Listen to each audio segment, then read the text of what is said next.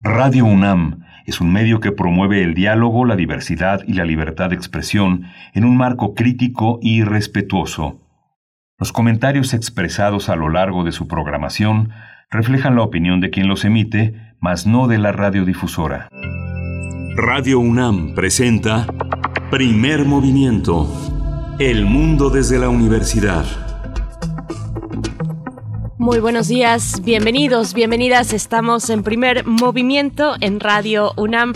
Un gusto saludarles como cada mañana. Hoy que es jueves, jueves 29 de abril de 2021, son las 7 con 5 minutos de la mañana, la hora del centro del país. Un centro del país, bueno, que ayer fue azotado por una gran tormenta. Cuéntenos cómo les fue, cómo les fue ayer.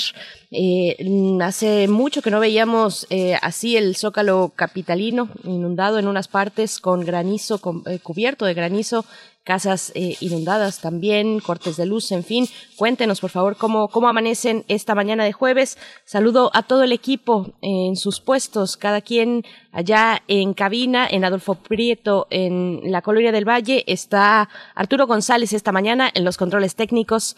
Frida Saldívar en la producción ejecutiva y Violeta Berber en la asistencia de producción, Miguel Ángel Quemain en, los micrófonos, en la conducción de este espacio matutino de Radio UNAM. ¿Cómo estás, Miguel Ángel? Hola, Berenice, buenos días a todos nuestros radioescuchas. Eh, bienvenidos, bienvenidas en esta edición que coincide con el Día Internacional de la Danza. Cada 29 de abril es el Día Internacional de la Danza y en todo el país se hace un enorme esfuerzo institucional independiente por mostrar que a pesar de todo, eh, nos movemos, se mueven los artistas, los coreógrafos, las personas que se dedican a mostrar que el baile es una parte sustancial de nuestras vidas y por eso hoy están invitadas eh, dos personas eh, importantísimas para la danza universitaria.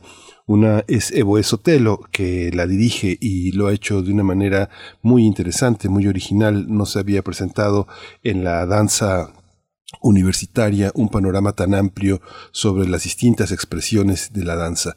Participan personas de todas las edades, danza de todos los orígenes, danza popular, danza que está vinculada al movimiento, al yoga, a la expresión, a la flexibilidad. Un trabajo muy, muy interesante que ha aprovechado las redes sociales. Ya nos platicará Evo Esotelo, que además la dirección de danza de la UNAM ha propuesto un programa muy muy interesante. Regresa el taller coreográfico con una serie de propuestas y bueno va a estar Andrea Chirinos, una mujer joven pero experimentada, muy rigurosa, profesional. Ella dirige la compañía juvenil de danza contemporánea de la UNAM, así que va a ser un, un espacio interesante para nuestra danza, la danza universitaria. Por supuesto, bueno, felicidades en este día a todos aquellos eh, los que hacen, los que ejecutan, los que piensan también y los que disfrutan la danza, los públicos. Y, y, bueno, en ese, en ese contexto y en ese conjunto, en esa comunidad, Miguel Ángel, también estás tú, porque es eh, fundamental también la crítica y el seguimiento de la prensa cultural sobre la danza y ahí tú haces un trabajo extraordinario, así es que bueno, también felicidades para ti Estaremos eh, pues abriendo, como ya dices, la emisión del día de hoy para hablar de danza en el Día Internacional de la Danza. Después, bueno, pero antes que todo esto siga ocurriendo, le damos también la bienvenida a la Universidad de Chihuahua. Un placer, como siempre, estar enlazados con ese punto referente para nosotros también desde el centro, ese punto en el norte, la Radio Universidad de Chihuahua en tres frecuencias que a su vez les aloja a la Radio Universidad de Chihuahua, el 105.3, el 106.9 y el 105.7. Muchas gracias por su escucha. Bueno, después de hablar de danza, estaremos con la doctora Gloria Delgado Inglada, investigadora del Instituto de Astronomía de la UNAM, jefa de la Unidad de Comunicación y Cultura Científica de ese instituto, en nuestra sección Observatorio Astronómico. El concurso que se realizó para el diseño de ciudades en Marte es el tema que nos eh, estará compartiendo la doctora Gloria Delgado. Así es que bueno, esto para la primera hora, Miguel Ángel. Sí, vamos a tener una segunda hora sumamente interesante también. Vamos a estar con Julián Hernández. Él es, eh, él es el director, productor y guionista cinematográfico de La diosa del asfalto, una película verdaderamente interesante, una visión eh, que está basada en hechos reales. Los jóvenes que eran conocidos, fueron conocidos como los Panchitos en Santa Fe, tenían como un espejo también a las... Eh, a las castradoras hasta trabajo cuesta decirlo, ¿eh? este Castradoras de Santa Fe, una banda de jóvenes eh, muy conmovedora, muy interesante, muy profunda la visión, personajes nada estereotipados, eh, y muy, muy interesante ver a tantos años de distancia la lectura que podemos hacer en un marco mucho más amplio de comprensión de derechos, de psicologías, cómo, cómo les fue, cómo les fue a las mujeres que se desenvolvieron en ese horizonte de enorme violencia, de exclusión. Eh, Julián Hernández tiene una visión y va a estar Inés, Inés Morales, una guionista estupenda, un, un guion, un trabajo de, un trabajo de elaboración tan minucioso, tan delicado, que bueno, hoy se estrena, hoy se estrena La diosa del asfalto y es una película nuestra, es una película mexicana sobre un capítulo de nuestra historia que no podemos obviar. Después, después de eso tendremos las, la invitación a las actividades de Teatro UNAM por el festejo de las niñas y los niños, mm, una cartelera muy disfrutable, muy bien pensada que, que ha trazado Teatro UNAM y estaremos conversando con Jacqueline Serafín, directora de La Noche de la Huida, obra de la compañía mexicana La Liga Teatro Elástico. Sí, es muy interesante la parte del teatro infantil en la UNAM. También es una parte inédita, es un gran hallazgo. Va a estar en línea, va a ser gratuito, es eh, muy importante. Marisa Jiménez Cacho ahora dirige la, este, está, tiene su cargo Teatro de Limba, pero ella calentó, ella prohijó, ella cobijó el desarrollo del teatro infantil en esos teatros en la unidad del bosque, donde no se paraban ni las moscas. antes de la pandemia, teatros llenos con mucha gente, muchos niños, muchos grupos muy diversos. Es importante que ofrezcamos teatro para los niños. Por supuesto. Después, bueno, tengo el gusto de compartir con ustedes la poesía en esta mañana y en la mesa del día, pues hoy es jueves y toca estar en compañía de Alberto Betancourt, doctor en historia, profesor de la Facultad de Filosofía y Letras de la UNAM, coordinador del Observatorio del G20, ahí también en la Facultad de Filosofía y Letras, y nos acompaña con el tema de la frontera México-Rusia una historia de amor. Es eh, la propuesta para esta mañana en Los Mundos Posibles con Alberto Betancourt. Sí, vamos a concluir con el trabajo, el comentario de Alicia Vargas Ayala en nuestra sección de Derechos Humanos. Alicia Vargas Ayala dirige el CIDES, una IAP, el Centro Interdisciplinario para el Desarrollo Social e integrante del Consejo Directivo de la Redim. El tema de hoy es la agenda pendiente de la niñez eh, dirigida a los candidatos a las elecciones del próximo 6 de junio. Va a ser un tema Tema también muy, muy interesante y muy oportuno en este contexto de elecciones. Pues este es el menú para, para esta mañana de jueves. Eh, teatro, danza, cine, muy cultural y, y, también hablar de lo importante, como ya mencionas, hablar de la niñez, de la infancia y de los eh, pendientes que se deberían rescatar por parte de quienes se postulan a un cargo público en estas elecciones, pues bueno, vamos a cerrar con eso, como ya nos comentas, Miguel Ángel Quemain.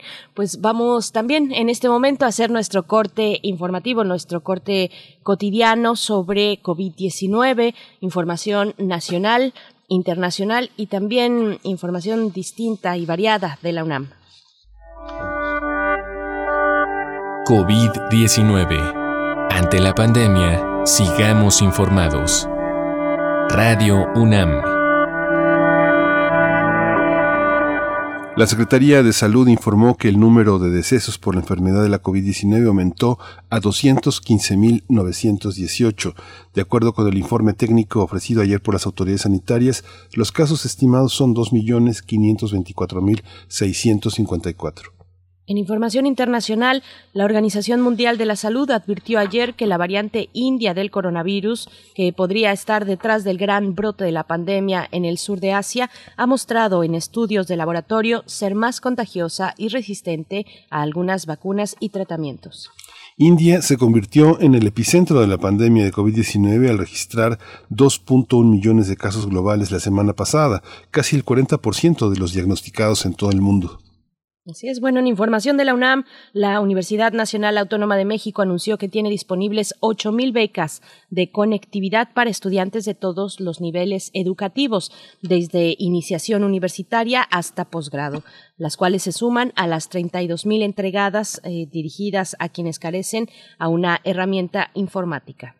Estas becas eh, de conectividad consisten en el préstamo de un módem de acceso inalámbrico a Internet con un paquete de datos mensual de 40 gigas, con lo cual el estudiante accede a contenidos y sesiones interactivas utilizando su computadora, tableta o teléfono inteligente. En breve va a ser emitida la convocatoria correspondiente.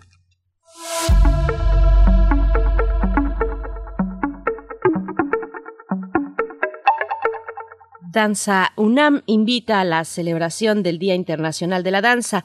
El programa de este año está dedicado a los cuerpos migrantes que habitamos de un género a otro, de un país a otro, de la salud a la enfermedad o viceversa, de una visión del mundo a la otra.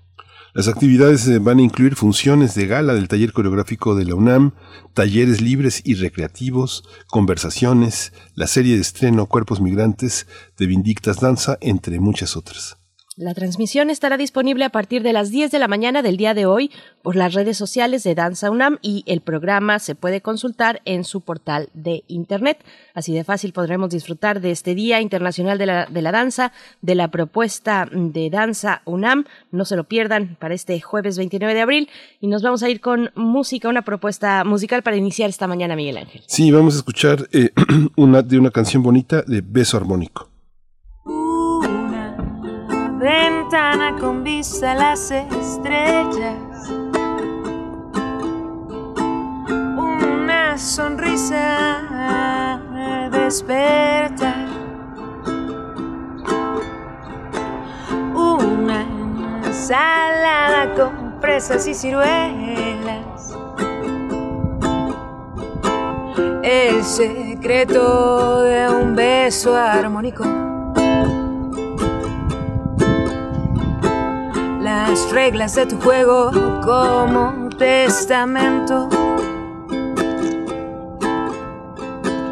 La brisa de mar que fluyes al cantar. La libertad con la que hablas de tus miedos. El café de tus ojos en la mañana.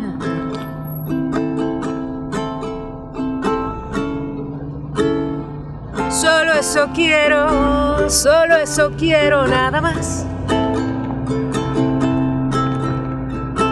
Solo eso quiero, solo eso quiero, nada más.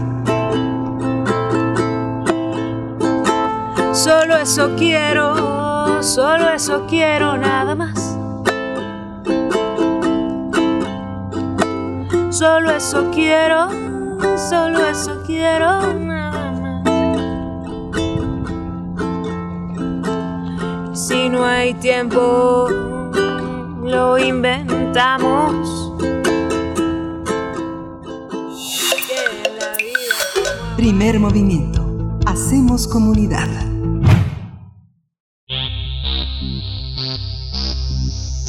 De festivales, ferias y más. Recomendaciones culturales. Hoy, 29 de abril, se celebra el Día Internacional de la Danza. En 1982, el Comité Internacional de Danza, perteneciente al Instituto Internacional de Teatro, tomó la sugerencia del maestro ruso Piepor Yusef de crear un día para esta manifestación artística. La UNESCO atendió esta solicitud y eligió el 29 de abril como fecha de esta celebración en conmemoración al natalicio de Jean-Georges Noverre. Se trata de un notable bailarín y escritor francés que nació el 29 de abril de 1727. Dejó un legado que consta de numerosas coreografías y publicaciones relacionadas con la práctica y teoría del ballet. De ahí que sea considerado el creador del ballet moderno. El objetivo del Día Internacional de la Danza es homenajear esta actividad como una disciplina de arte universal y diversa, reuniendo a todos los que han elegido esta forma de expresión sin barreras culturales, políticas y éticas.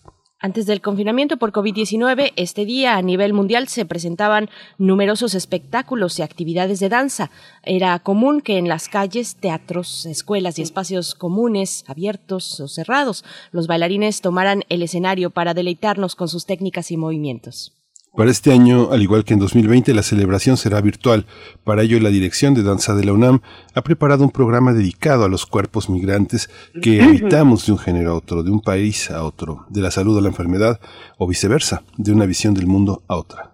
Pues vamos a conversar sobre el Día Internacional de la Danza y tenemos dos invitadas de primer, de primer nivel, de primera línea. Por mi parte, yo presento a Evoe Sotelo. Ella es directora de Danza UNAM y bueno, siempre es un gusto poder compartir en este espacio. Bienvenida, Evoe Sotelo. Gracias por estar aquí. Gracias, al contrario, gracias por la invitación. Buenos días. Buenos días. Gracias por invitarme. Presento a Andrea Chirinos. Ella dirige la compañía juvenil de danza contemporánea de la UNAM y bueno, es un gusto, eh, Andrea Chirinos, tenerte esta mañana para hablar de esta compañía incipiente tan importante para la UNAM. Gracias y bonito día y bailemos todos juntos este día. Gracias, Muchas gracias. Vamos a bailar, vamos a bailar. Qué bien, qué bien eh, llegar así. Saludos a mi directora. Ay, Abrazo grande, querida.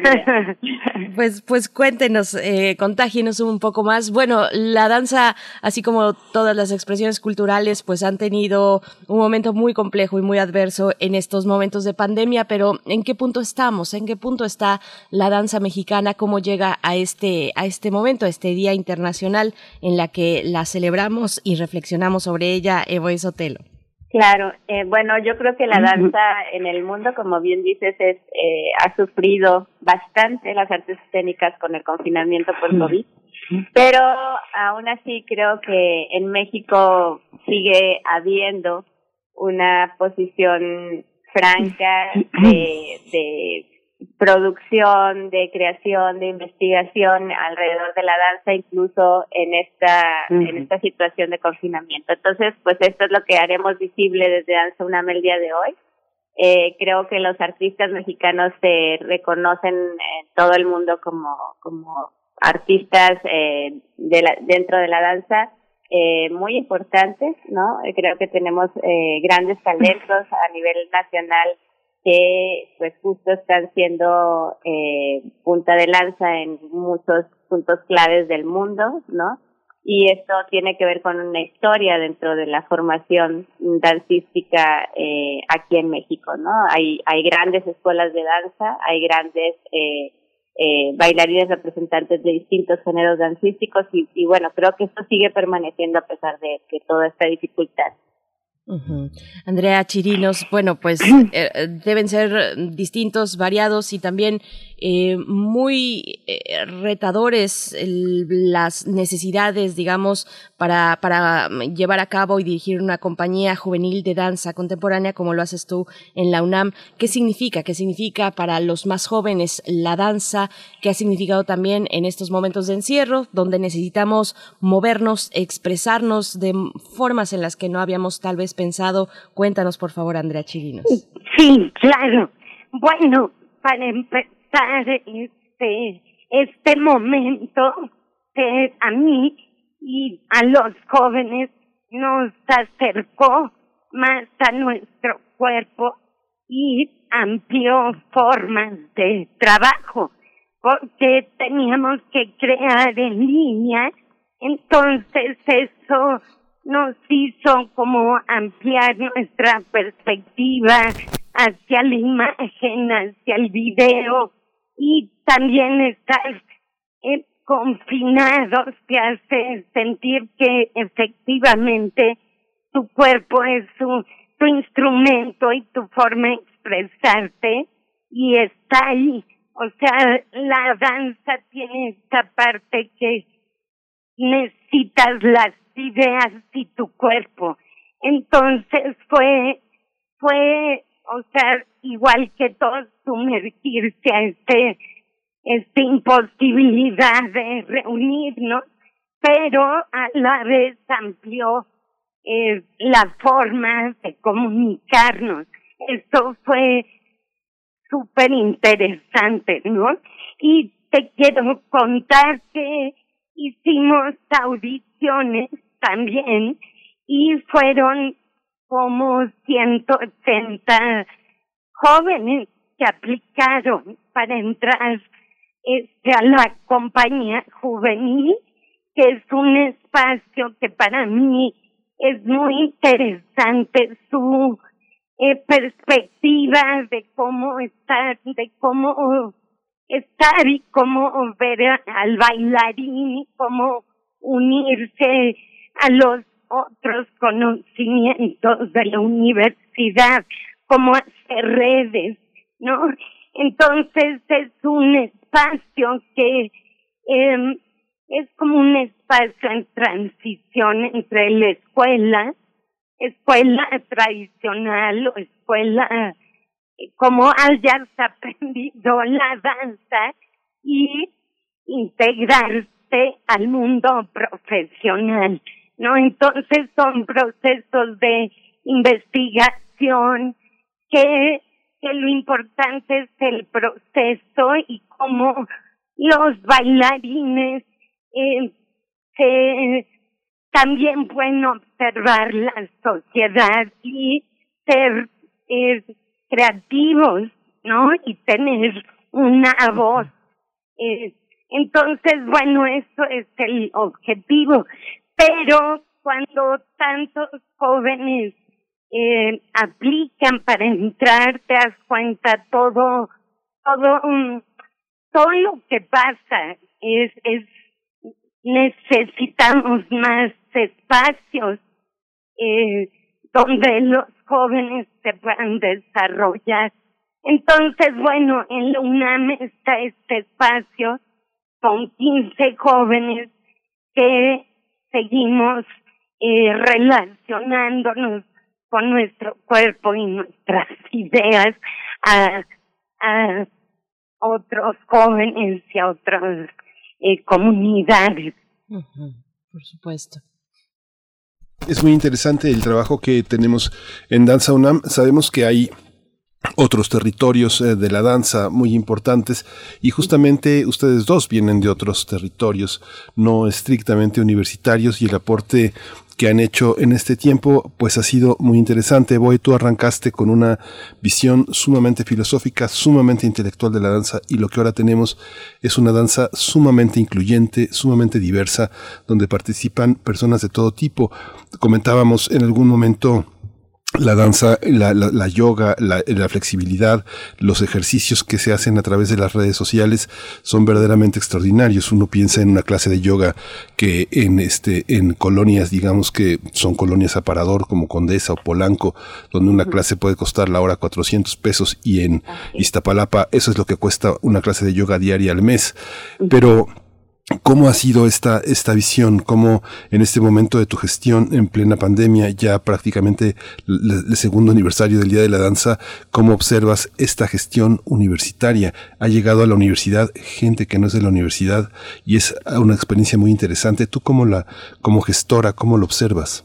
Bueno, a mí esto es algo que me encanta, justamente esta posibilidad de vincular, ¿no? Y de crear, eh, pues, posibilidades nuevas. Eh, sí, eh, dentro de nuestro equipo de UNAM hemos hecho justo un trabajo muy, pues muy comprometido con vincularnos a otros espacios del conocimiento o bien con otras personas que no son necesariamente del ámbito universitario, pero que pueden eh, ser grandes colaboradores, ¿no? Y, ayudar a a fortalecer el proyecto de, de la universidad. En este sentido, pues nuestras clases, eh, las que estamos compartiendo en línea, de manera obviamente abierta, gratuita y absolutamente eh, eh, con una intención de que sea eh, el ejercicio artístico lo más democrático posible, es decir, que no haya ningún impedimento para acceder a, al, al movimiento, ¿no? Y al bienestar que provee también el movimiento pues nos hemos hecho de un equipo de talleristas eh, absolutamente eh, todos con una con un profesionalismo y con una experiencia muy muy importante que creo que han sido fundamentales para sobrellevar este este confinamiento. Eh, tenemos clases de distinto tipo desde bailes de salón hasta justo todas estas técnicas somáticas que van desde yoga o barra al piso o flexo elasticidad etcétera que han servido muchísimo para eh, ayudar eh, eh, pues activar el cuerpo, la mente y sobre todo eh, a tener una mejor eh, disposición anímica, ¿no? Eh, esto es muy complicado, el, el no salir nos hace mucho más sedentarios de lo que ya somos y, y bueno, estas clases están siendo realmente pues un aliciente para mucha gente, ¿no? Sobre todo también pensando en la gente de la tercera edad, que no, pues no, no fácilmente incluso en una situación de normalidad no se puede desplazar todos los días a tomar una clase a un, a un salón de danza, ¿no? Sin embargo, lo puede hacer en casa, con un tapete, con un cojín, con todo lo que tiene en casa a la mano y en ese sentido incrementar su bienestar eh, emocional y fisiológico de manera muy significativa. Eso es un, para nosotros un trabajo importantísimo que estamos haciendo. En el caso eh, eh, Andrea Andrea Chirinos, pues es una es una auténtica guerrera.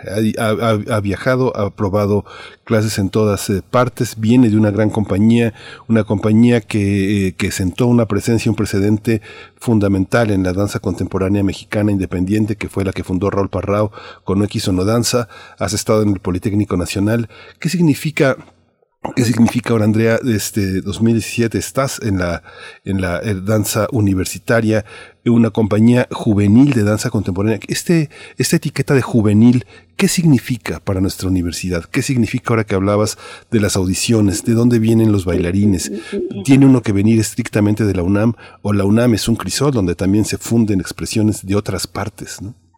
Eh, bueno, él sí es un crisol, lo de juvenil es, bueno, que son jóvenes, pero eh, es un crisol, yo estoy muy agradecida de esta oportunidad porque para mí es ampliar cosas que me han interesado, que es justo crear espacios de digamos, de pensamiento, eh, de coreografía, de ampliar eh, cómo nos acercamos a las ideas, ¿no? Entonces, bueno, este lugar amplía, aparte, irme hacia conocer gente de el norte, de Veracruz, de Michoacán, eh, nunca un trabajo me había hecho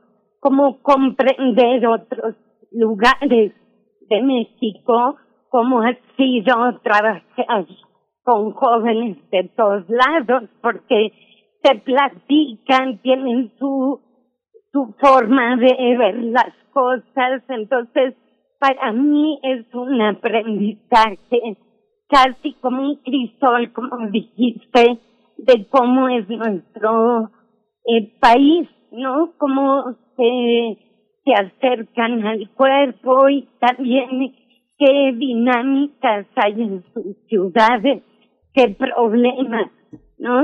Entonces, el, el, la compañía juvenil creo que es, es un aprendizaje para todos, ¿no?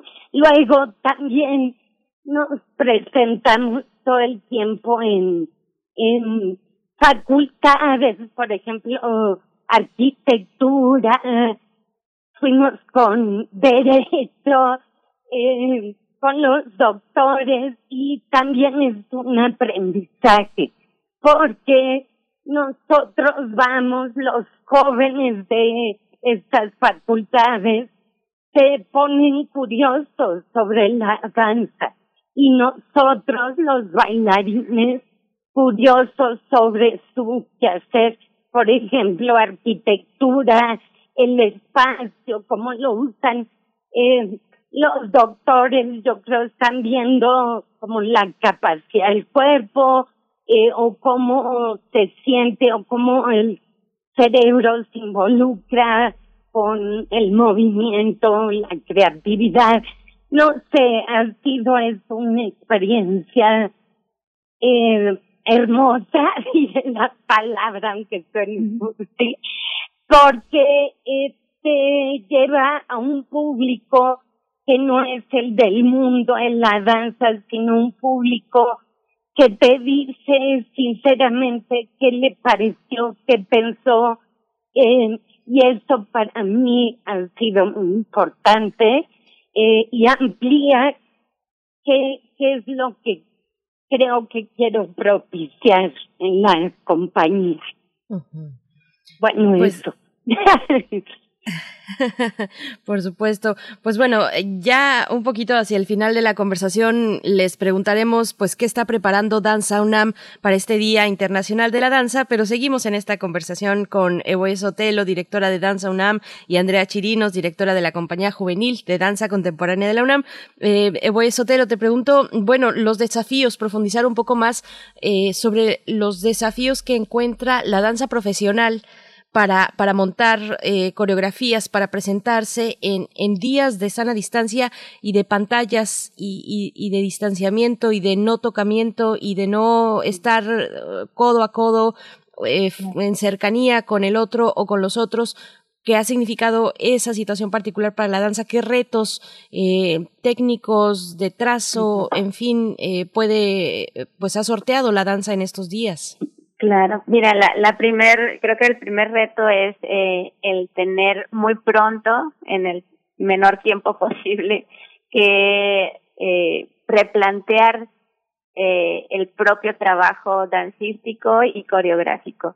Es decir, eh, fue necesario eh, entender de nueva manera el ejercicio dancístico, eh, al no poder estar en un salón de 12 por 10 para trabajar una clase, ¿no? Eh, o en un escenario de las mismas dimensiones. Pues bueno, eh, evidentemente hay que reformular la práctica día a día desde el entrenamiento diario, ¿no? Eh, y, y tratar de ir a lo esencial, ¿no? Eh, o no podemos hacer grandes desplazamientos por ahora en el espacio, ¿no? Ni estar trabajando en duetos o en tríos cuerpo a cuerpo con el otro intérprete. Pero, pero ¿qué sí podemos hacer? Y ahí enfocar la mirada y, también en- encontrar la oportunidad de hallazgo de descubrimiento de nuevas formas de trabajo. Eso creo que fue lo más importante y todos los bailarines profesionales eh, y coreógrafos y artistas de la danza lo están haciendo así, ¿no? Y yo creo que todos han tenido encuentros eh, muy importantes con pues alternativas que quizá no se habían eh, puesto eh, como a consideración. Eh, creo que las formas de entrenamiento se han ido ajustando a ello entrenamientos más enfocados eh, tal vez al trabajo del cuerpo, ¿no? Y en una relación también una nueva relación con el espacio, el movimiento eh, eh, dentro de la danza o el movimiento en- en- eh, específicamente viéndolo desde ese lugar, pues es un diálogo directo y permanente con el espacio-tiempo, ¿no? Y en ese sentido, pues esta, estas dos elementos tan importantes que son el tiempo y el espacio, hemos tenido que reformularlos en la práctica diaria de la danza. El asunto de trabajar pues frente a una pantalla, ¿no? Y comunicarte con los demás, con los demás bailarines frente a una pantalla, pues eh, obviamente ha sido difícil en la medida en que estamos eh, partiendo de una práctica, eh, la práctica que ya veníamos haciendo, ¿no? Pero si lo vemos desde otro lugar, eh, puede ser muy interesante también lo que lo que ha estado sucediendo en esta nueva forma de expresión a través eh, de la mediación digital, ¿no? Y, y bueno, hemos visto coreografías súper interesantes eh, eh, justo en el en el medio digital y con el trabajo con la, la, las nuevas tecnologías y entonces eh, lo que hemos visto pues justo son una forma de, de apropiación distinta del cuerpo, una forma de relación con el otro que integra ahora la posibilidad de esta retícula que es la pantalla, ¿no? Eh, que integra también otros elementos que pueden ser parte ahora de un discurso dancístico y que no lo son en el discurso presencial de los cuerpos, como por ejemplo la modificación del tiempo, este, el asunto de la repre- re- de la repetición de una imagen, eh, en fin, todo lo que obviamente el lenguaje audiovisual eh, nos, nos aporta, ¿no? Y aquí yo pues lo relaciono con esto que acaba de comentar Andrea, el trabajo justo ahora de la danza pues se ha vuelto, eh, ha volteado a ver más eh, pues a al recurso de, lo que han venido planteando justo las líneas eh, artísticas eh, dentro de los medios audiovisuales y ahí es donde ahora los coreógrafos y los bailarines están abrevando, ¿no? Entonces ha sido también un buen tiempo para conocer otros recursos expresivos, para para también este ir consolidando herramientas técnicas eh, del, relacionadas al uso de las tecnologías, ¿no? Y, eso ha sido muy bueno. Siempre aprender es, algo importante y también actualizar nuestras nociones sobre el ejercicio de la danza siempre será algo muy importante que tenemos que hacer en todo momento. Por supuesto. Andrea Chirinos, bueno, yo sí quiero preguntarte sobre, eh, eh, yo tengo una idea o muchas ideas respecto a la danza y una de ellas tiene que ver con, con un componente revolucionario, con una expresión eh, que también es de cierta rebeldía, pensando en, en las danzas, por ejemplo, de los pueblos originarios, donde nos muestran narrativas distintas de y, que se que ponen un contraste de la, de la visión o a la visión hegemónica de la conquista por poner un ejemplo pero también los bailes de los jóvenes en los barrios los bailes de los afroamericanos a principios del siglo pasado en fin y, y siempre tengo muy presente esta eh, frase que se le atribuye a Emma Goldman, si, si no se puede bailar, no es mi revolución. Mm, ¿Qué nos puedes compartir sobre, sobre ese elemento, sobre esa expresión de cierta rebeldía en la danza, Andrea Chirinos? Pues bueno, yo creo es justo eso, es cómo se hacen espacios de pensamiento que no, no es que tú vayas a saber en, palabras esas historias, pero estos bailes tienen, es como si se eh, escribieran las historias, ¿no? Es para mí yo lo veo como cuando se hace una danza se reescriben las luchas que ha habido en diferentes tiempos y se se mm, portan en el cuerpo con el ritmo, con el uso del espacio, con el vestuario, son son como eh, se me fue la palabra en español, iba a decir, son, sí, son como cosas que, que se dicen, que se portan en el espacio, en el baile, con la música, ¿no? Es como toda una cosmología que se, que hacemos en esas danzas o que hacen en esas danzas. Entonces sí son son en ese aspecto, todo el, el trabajo el cuerpo es eh, ponerte ante, con tus ideas eh, ante el mundo, no solo como, como estandarte, sino como forma de comunicarte y como ir transformando las luchas de otros eh, en nuevos como formas.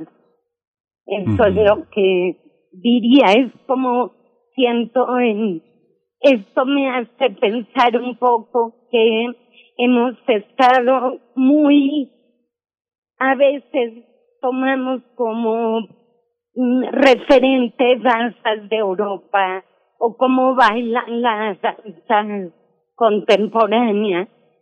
Eh, y creo que en Latinoamérica la forma que podemos acercarnos es ver todo, todo nuestro entorno, ¿no? es, es usar como el terreno de la sociedad para reinventar nuestras danzas y como dije, traer nuestras historias a un terreno actual, pero como transformando estas luchas en algo que nos haga estar ahora, pero luchando también con otras cosas que se van buscando actualmente. Claro. No sé pues si te contesté lo que... Sí.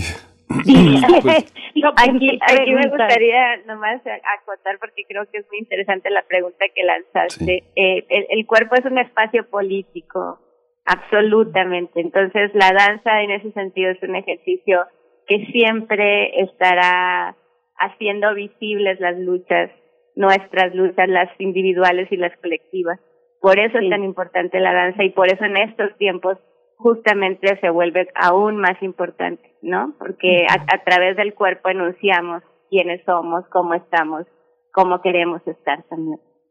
Y justo en esa pregunta eh, tan, eh, ta- tan, tan importante, tan sentida, tan, que, que viene del cuerpo mismo que hace Berenice Camacho, ese, justamente ese va a ser uno de los, ese va a ser el cierre de esta, de esta festividad con cuerpos migrantes. Vamos, eh, va a arrancar el festejo a las 10 de la mañana y no van a parar hasta que los esfuerzos de TV UNAM y la dirección de danza se conjunten para, para mostrar la- el inicio de la serie Cuerpos Migrantes. Cuéntanos, eh, este, Evoe, para, para cerrar esta conversación, cómo, cómo se cierra, cómo se cierra esta programación, cómo, cómo, se cómo festejaremos desde la universidad este día y por qué cerrar con Cuerpos Migrantes tan político, tan importante eh, Claro. esta vinculación.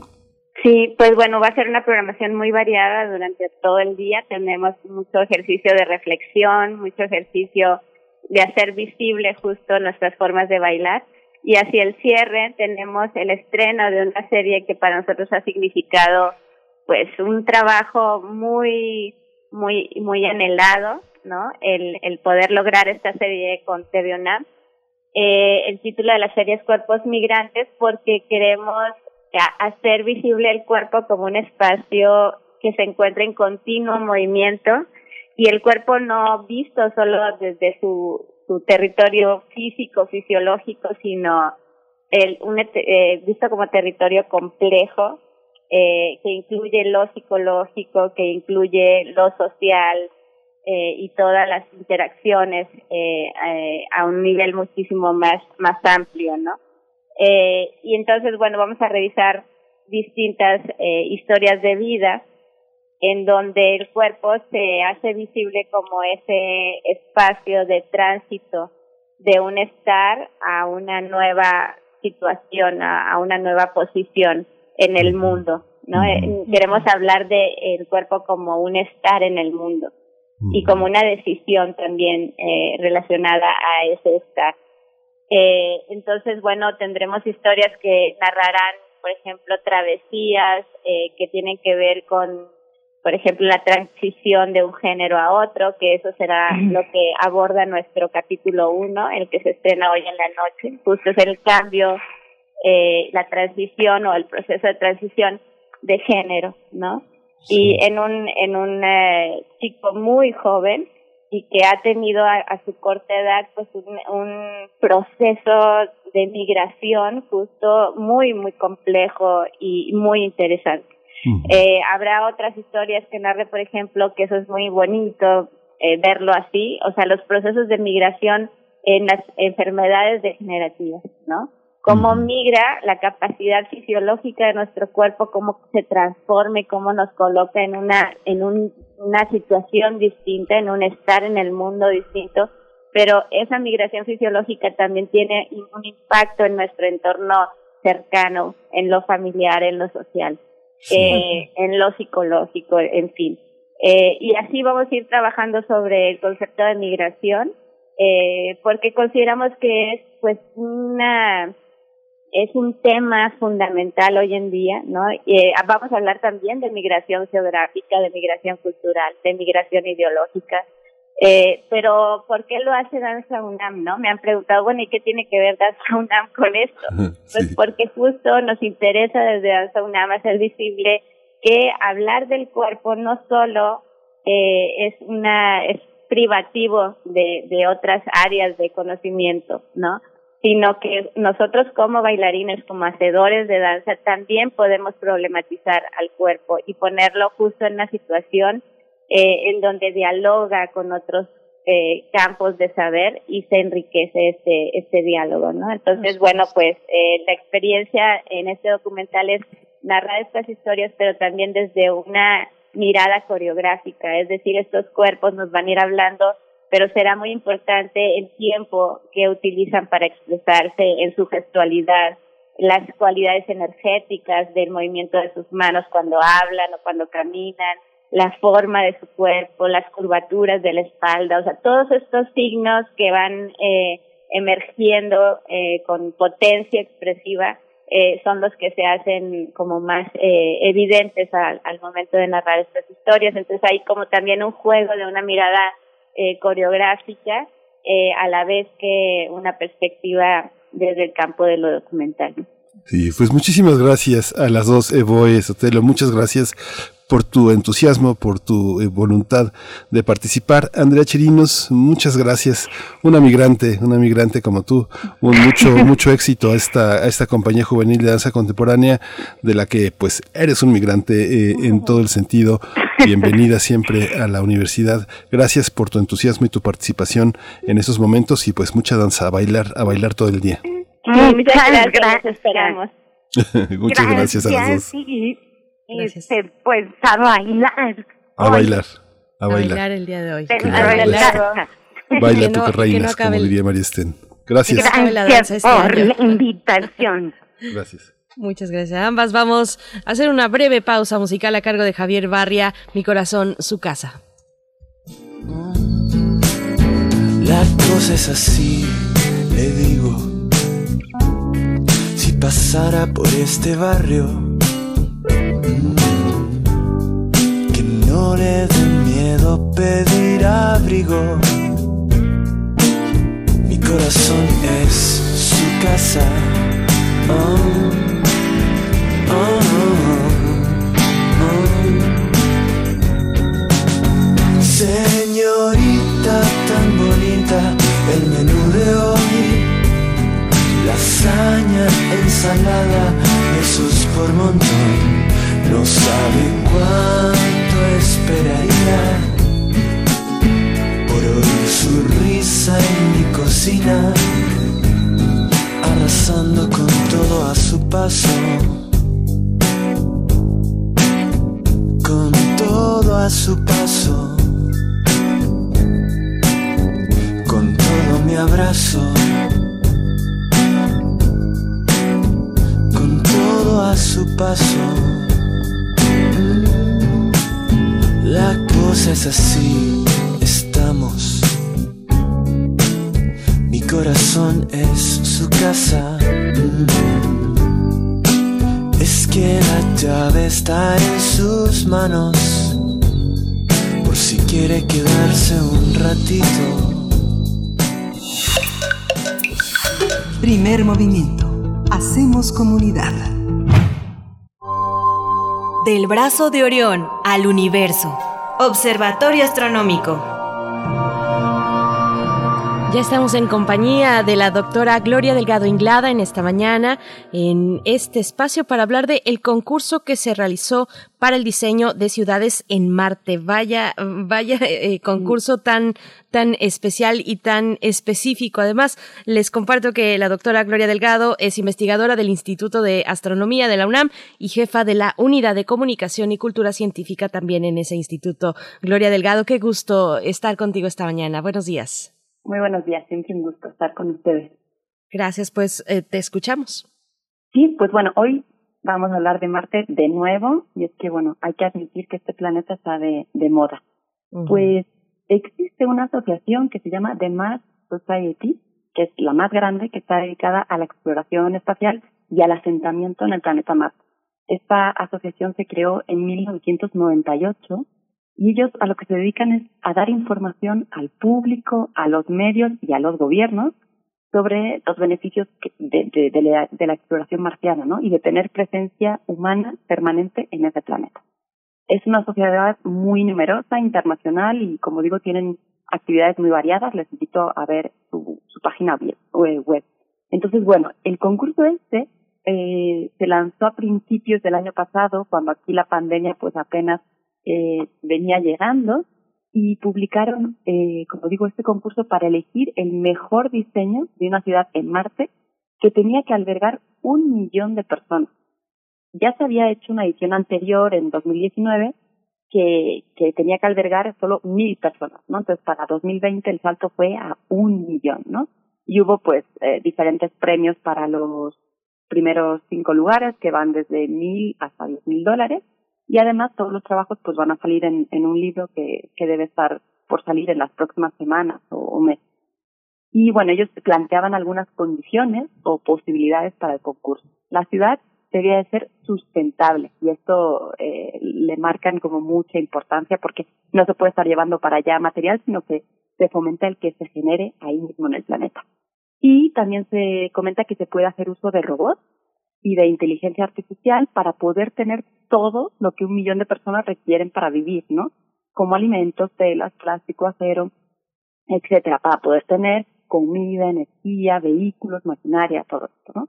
Eh, y esto, bueno, como nota para, para garantizar que un millón de personas puedan vivir bien, se necesita a mucho más que un millón de personas, ¿no? Entonces, para no tener que llevar a más seres humanos de los necesarios, pues se plantea el hacer uso de recursos no humanos, ¿no? El proyecto debía considerar que algunas cosas van a tener que importarlas y otras las van a tener que exportar, ¿no? Y entonces tener en cuenta los gastos y, y, entonces, pues como digo, tienen que diseñar no solo la arquitectura de esta ciudad, sino la economía, la inversión que tienen que hacer inicialmente de tiempo, de esfuerzo, de dinero y lo que van a tardar en poder recuperar esa inversión. La puntuación se basó en el diseño técnico, es decir, la ingeniería utilizada, el diseño económico, cómo lograr que una ciudad sea exitosa desde ese punto de vista, también lo social, lo político, lo cultural, eh, cómo seleccionar las personas que iban a vivir allí, ¿no? Por ejemplo, de qué países o de qué raza. Si puede ser mejor la vida en Marte que en la Tierra, cómo se gobernaría esa ciudad, cómo serían las escuelas, qué actividades culturales o deportivas podrían hacer, a ver, y por último la estética. Eh, comentan que debe ser un lugar agradable y atractivo para que la gente pues, quiera ir a vivir allí. Eh, eh, el, plazo, bueno, tenían que, perdón, tenían que, enviar un, máximo de 20 hojas y, el plazo límite fue el 30 de junio del año pasado. Y aunque no lo crean, participaron más de 165 equipos y esto es algo de lo que a mí me maravilló porque muestra que en realidad hay un montón de mentes enfocadas en pensar, en imaginar y en desarrollar esto que parece un sueño futurista, ¿no? Las 10 mejores propuestas se presentaron de forma virtual, los vídeos de hecho los he compartido algunos de ellos en, en Twitter y ya en la convención anual que celebra esta sociedad, eh, bueno, que celebró en, en 2020, en octubre, se conocieron a los cinco equipos ganadores. El primer lugar lo ganó un equipo internacional y después pues hay un australiano, francés, estadounidense, hay, hay varias nacionalidades, ¿no? Eh, entonces yo los invito a ver estos videos porque van a ver una cosa, bueno, primero las ideas que tienen y luego algo que me sorprendió también es la juventud de, muchos de, de, los participantes y luego el enorme trabajo en muchísimos aspectos, como decía antes, en arte, arquitectura, ingeniería, química, física, en el aspecto social, o sea, son equipos multidisciplinarios, ¿no? Y nos muestra que así es como se va a poder lograr algo de este tipo. Y uno de los proyectos que a mí me gustó mucho se llama Nuba y habla sobre una, eh, una ciudad allí en Marte y ellos diseñan eh, esta ciudad en una ladera de un acantilado que tiene un kilómetro de alto y estará dentro de la roca porque uno de los problemas es la radiación que, que puede llegar, ¿no? Y entonces es como una especie de, si viéramos desde afuera veríamos rocas como con hoyitos y hacia adentro estaría una inmensa ciudad, ¿no?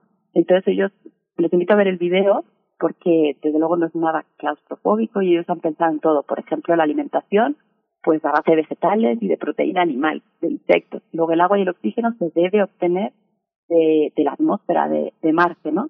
Entonces, eh, también mencionan sobre el, cómo va a ser el transporte desde la Tierra y hablan de lanzaderas, y habrá una estación intermedia y ahí luego irían a Marte. En fin, han pensado en, en todos los detalles. Y bueno, ya para terminar, quizás ustedes piensan que todo esto es algo muy futurista y que en realidad no está tan cerca, pero quiero mencionar dos resultados que nos indican que quizás no está tan lejos, ¿no? Y hace unos días nos enteramos que por primera vez en Marte se ha producido oxígeno a partir del dióxido de carbono. Fue MOXIE, que es uno de los instrumentos que está en el rover Perseverancia, y logró obtener casi 5 gramos y medio de oxígeno. Esto es más o menos lo que necesita una persona durante 10 minutos de eh, exploración en Marte, ¿no? El oxígeno, por cierto, no solo es para respirar, sino también para los propulsores de los cohetes, por ejemplo, ¿no? Se calcula que MOXIE puede producir unos 10 gramos por hora y lo va a seguir haciendo en estos próximos dos años. Y la segunda noticia emocionante es que el helicóptero Ingenio, que creo que yo aquí dije ingenuidad como buena hispanoparlante, Ingenio logró realizar un vuelo controlado en Marte, de hecho ya eh, varios, y ya ha superado ya todos los objetivos técnicos que se tenían y de hecho hoy, un poco después de las nueve de la mañana, se va a intentar el cuarto vuelo del helicóptero y los datos llegarán a la NASA pues unas tres horas después. Desde el 19 de abril, que fue el primer vuelo, como digo, pues ha estado superando todas las expectativas. Entonces, pues no hay que descuidarse, porque dentro de poco lo que ahora creemos que es ciencia ficción puede dejar de serlo, ¿no? Y a lo mejor empiezan a pedir voluntarios para irse a vivir a Marte, y bueno, estoy exagerando un poco en realidad, porque a nosotros a lo mejor no nos va a tocar, y a lo mejor a nuestras hijas o hijos tampoco, pero ya a los hijos o hijas de, los nuestros, quizás sí, ¿no? Y una última nota, hoy, bueno, el, el viernes es el Día del Niño y la Niña, y nada más invitarlos a las actividades que tenemos en el Instituto de Astronomía. En particular habrá dos conferencias virtuales, una a las 11 de, por Julieta Fierro, que hablará de distancias en astronomía, y a la una se leerá un cuento, el cuento valiente Valentín, ¿no? Entonces pueden encontrar toda la información en nuestra página web y en sociales. Maravilloso, doctora Gloria Delgado. Inglada, como siempre, es muy emocionante escuchar lo que nos compartes y, y con este, pues con, con, toda esta narrativa, mm, ¿quién, ¿quién no jugó en la infancia o no tan infancia, eh, un poquito más ya también en la juventud, a, a, pensar en la vida, la vida en otro planeta? Pues bueno, es, parece todo un juego y, y lo es, tiene esta parte lúdica que te agradecemos, compartas con nosotros cada, cada 15 días en este espacio Observatorio Astronómico. Nos escuchamos pronto contigo. Muchas gracias, doctora. Gracias, un abrazo. Gracias, pues qué emocionante el Día del Niño y los y el universo. Pues ya nos despedimos, nos dejamos, decimos adiós a nuestros amigos de la Radio Universidad de Chihuahua. Nos escuchamos mañana de 6 a 7 y de 7 a 8, Berenice. Así es, nos vamos al corte de la hora y volvemos. Síguenos en redes sociales. Encuéntranos en Facebook como Primer Movimiento y en Twitter como arroba PMovimiento. Hagamos comunidad.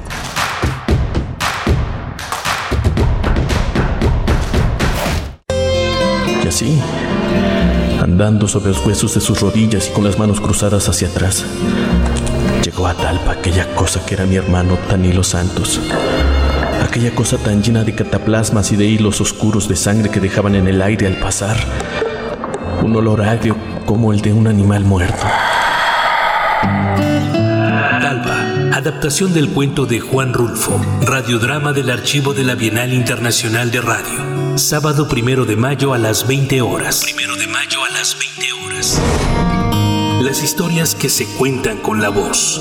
Radio UNAM. Experiencia sonora.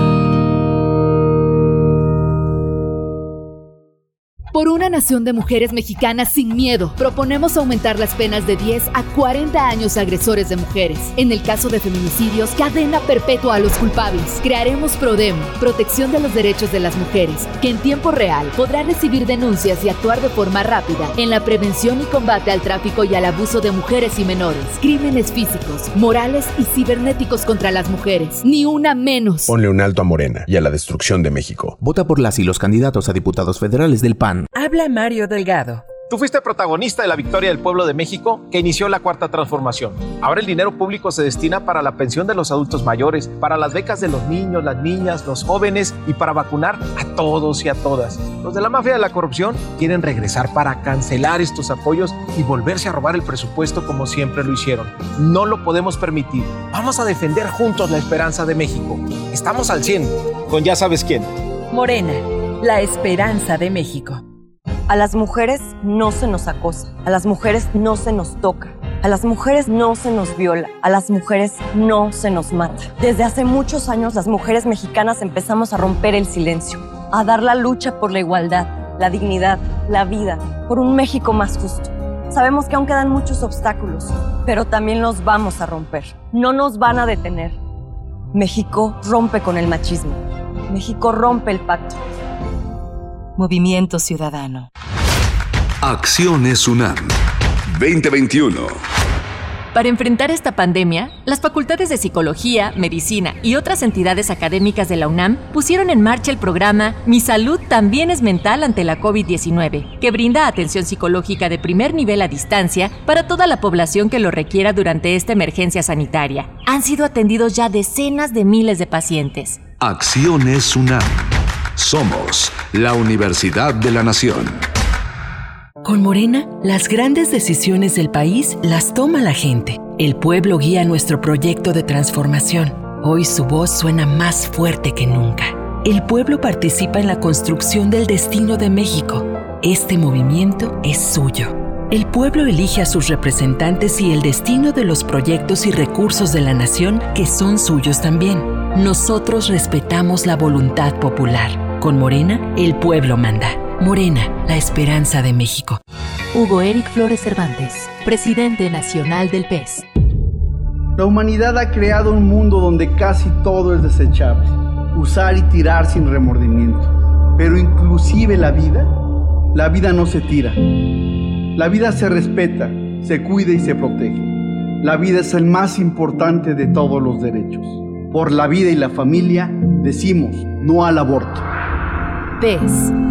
Partido Encuentro Solidario. Hoy las y los mexicanos tienen dos opciones. El partido en el gobierno que prometía esperanza, crecimiento y estabilidad, pero solo miente. O ser parte del equipo que se unió para defender a México de la destrucción de Morena. No tires tu voto a la basura, úsalo para detener la destrucción de México. Vota por la coalición, va por México. Ponle un alto a Morena y a la destrucción de México. Vota PRI. Candidatos a diputados federales de la coalición, va por México. Voces del feminismo en México. Alay de Fopa y Elena Urrutia crearon el programa de radio que se convirtió en una crónica de la lucha de las mujeres de los años 70 y 80. ¿Qué tanto ha cambiado la vida de las mujeres desde entonces? Foro de la Mujer, serie declarada Memoria del Mundo por la UNESCO, lunes, miércoles y viernes a las 17 horas. Radio UNAM, experiencia sonora. Queremos escucharte. Llámanos al 55 36 43 39 y al 55 36 89 89. Primer movimiento. Hacemos comunidad. Hola, buenos días. Hoy es jueves 29 de abril, son las 9, son las 8, 6 de la mañana aquí en la Ciudad de México. Le doy la bienvenida a nuestros amigos, a nuestros colegas de la radio Nicolaita, que todos los días de 8 a 9 estamos enlazados en una misma visión, en una misma frecuencia que afortunadamente eh, nos, nos, nos, une a las radios universitarias. Esto es Primer Movimiento. Está hoy eh, Frida Saldívar en la producción ejecutiva, está eh, Violeta Berber en la, en la asistencia de producción y mi compañera Berenice Camacho. Buenos días, Berenice. Buenos días, querido Miguel Ángel. ¿Cómo, ¿Cómo están? Gracias por su permanencia aquí en Radio UNAM. Un saludo también a la radio Nicolaita. Pues bueno, en esta, en esta hora que, que comienza y donde estaremos hablando de cine, eh, hablaremos de, en unos momentos más, hablaremos del estreno de la película La diosa de asfalto, una versión cinematográfica de una historia real, eh, de la historia de una, pues, un conjunto de chicas, las castradoras, en aquellos eh, tiempos de, de, las bandas urbanas en, en, la Ciudad de México, donde, donde también, bueno, eh, como protagonistas están eh, los Panchitos y otras y otras bandas de jóvenes, pues que estaban en la marginalidad, que se encontraban en la marginalidad en los espacios urbanos eh, más marginados y que bueno, eh, nos presentan ahora precisamente con esta película, La diosa de asfalto, una versión muy interesante porque se trata de mujeres, de mujeres jóvenes, pues sobreviviendo a las adversidades precisamente de esos, de esos lugares. Vamos a estar conversando con Julián Hernández, director, productor y guionista cinematográfico, director de La diosa de asfalto, y también en esta conversación con Inés Morales, escritora y guionista. Es una de las guionistas de La diosa de asfalto. Será muy interesante pues ver todo el trabajo documental que pudieron rescatar. Eh, pues no era muy común, entiendo yo, eh, tener la versión de, de jóvenes mujeres, particularmente, sí de los varones, pero no de las mujeres necesariamente. Y bueno, es de verdad una propuesta interesante que se estrena el día de hoy y estaremos hablando al respecto en unos momentos, Miguel Ángel. Sí, es, es, muy interesante cómo hemos llegado a esta situación en la que es posible que entendamos, que entendamos eh, qué significa, qué significaba ser mujer en esos momentos y poder traducirlo, poder tener una variedad de hipótesis sobre el tema, porque además, bueno, Julián Hernández es un, es un hombre, es un cineasta que sin importar el género de donde mire, es, es, es una visión, es una visión profundamente humana de, de, esta, de este horizonte. Si fuera una directora mujer, ¿qué, qué, qué pasaría? ¿Qué resultados habría? creo que hemos ido entendiendo qué significaba ser mujer en distintos momentos de la historia de México y esto es muy, muy importante, muy estimulante intelectualmente poder acercarnos de una manera mucho más crítica, menos prejuiciada, más abierta a entender esos procesos en los que la mujer fue invisibilizada en esos años. No existía más que como una, como una acusación, como un reproche en el caso de las mujeres banda, ¿no? Por supuesto. Bueno, hay debates que, que se van superando, incluso que, aunque sean recientes, van logrando acuerdos y este, este, en el que se señala cuando es un autor, es, es varón o es mujer, bueno, pues son puntos que van quedando en claro cuando lo que es, lo que importa es tener, pues, un espacio equitativo, equilibrado, de voces diversas. Mm, importa, claro, quién narra la historia y quién la cuenta, pero hay una riqueza también importante en cada una de las miradas. Así es que bueno, estaremos conversando sobre esta película y después, como ya se acerca el festejo de las niñas y los niños, pues estaremos conversando con Jacqueline Serafín, directora de La Noche de la Huida, obra de la compañía mexicana La Liga de Teatro Elástico, para hacer con esto una invitación a las actividades de ese día, del 30 de abril, que propone Teatro UNAM, que festeja a las niñas y a los niños en este, pues ya, el día de mañana, viernes, Día de los Niños, eh, en, México, en México, porque ya hemos hablado de, de que se mm, celebra en este país, pues en una fecha específica distinta a pues los países de la región. Así es que bueno, eso para nuestra hora que empieza, Miguel Ángel. Sí, vamos a tener este también al final de la, de la hora a Alberto Betancourt con sus mundos posibles, trazando de esta manera eh, como él lo hace, una relación amorosa entre México y Rusia, que va a ser un tema que no se puede perder, una preparación eh, que hizo Alberto Betancourt de una lectura histórica entre estos dos países. Y para cerrar nuestra emisión de esta mañana, pues derechos humanos, la sección de derechos humanos con distintos invitados e invitadas que tenemos, bueno, en esta ocasión con Alicia Vargas Ayala, directora del CIDES-IAP, integrante del Consejo Directivo de la Redim, para hablar de la agenda pendiente de la niñez en estos momentos de eh, campañas electorales. Bueno, ¿dónde están los niños, las niñas, las adolescencias en las propuestas de los que se lanzan por un puesto de elección popular de las y los candidatos? Pues bueno, vamos a ver cuáles son las líneas que nos comparte esta mañana Alicia Vargas Ayala y nos vamos entonces con nuestra nota nacional si estás listo, Milan. Sí, listo. Vamos. Primer movimiento. Hacemos comunidad. Nota Nacional. En los años 80, Santa Fe fue escenario de mujeres banda, pandilleras y rockeras que tuvieron que enfrentar la estigmatización para salir adelante. En la película La diosa del asfalto, el director mexicano Julián Hernández plasma la historia de estas mujeres que también se enfrentaban al problema de las drogas. Max, quien después de triunfar como cantante de rock regresa al barrio donde creció para encontrarse con verdades y novedades silenciadas por mucho tiempo, al grado que se convierte en vocera de los secretos propios y colectivos. La historia está basada en hechos reales, aunque en esos momentos existían diferentes grupos femeninos con dinámicas y nombres similares. En esos casos la película no está basada en un grupo en específico, sino que fueron construidos así para la ficción. El guion, escrito por Inés Morales y Susana Quirós, eh, comenzó a circular entre los años 2009 y 2010. Sin embargo, fue hasta que Julián Hernández se interesó por la cinta que se comenzó a producir. Julián Hernández también eh, se conoce, su trabajo se conoce por películas como Rencor Tatuado o Rabioso Sol, Rabioso Cielo. Y bueno, vamos a conversar eh, con Julián Hernández. Precisamente vamos a conversar con el director Julián Hernández en torno a su película La diosa de asfalto. Nos acompaña precisamente, bueno, nos acompaña eh, Inés Morales. Yo por mi parte presento a Julián Hernández, director, productor y guionista cinematográfico, director de La diosa de asfalto que está ya eh, en su estreno. ¿Cómo estás, Julián Hernández? Bienvenido a Primer Movimiento. Muy bien, muchas gracias. Muy emocionado de estar con ustedes. gracias, gracias igualmente. Vamos a, también presento a Inés Morales. Ella es una de las dos guionistas, es escritora, guionista eh, de La Diosa de Asfalto. Bienvenida esta mañana a Primer Movimiento. Inés, gracias por estar aquí. Hola, buenos, buenos días. Gracias por invitarme.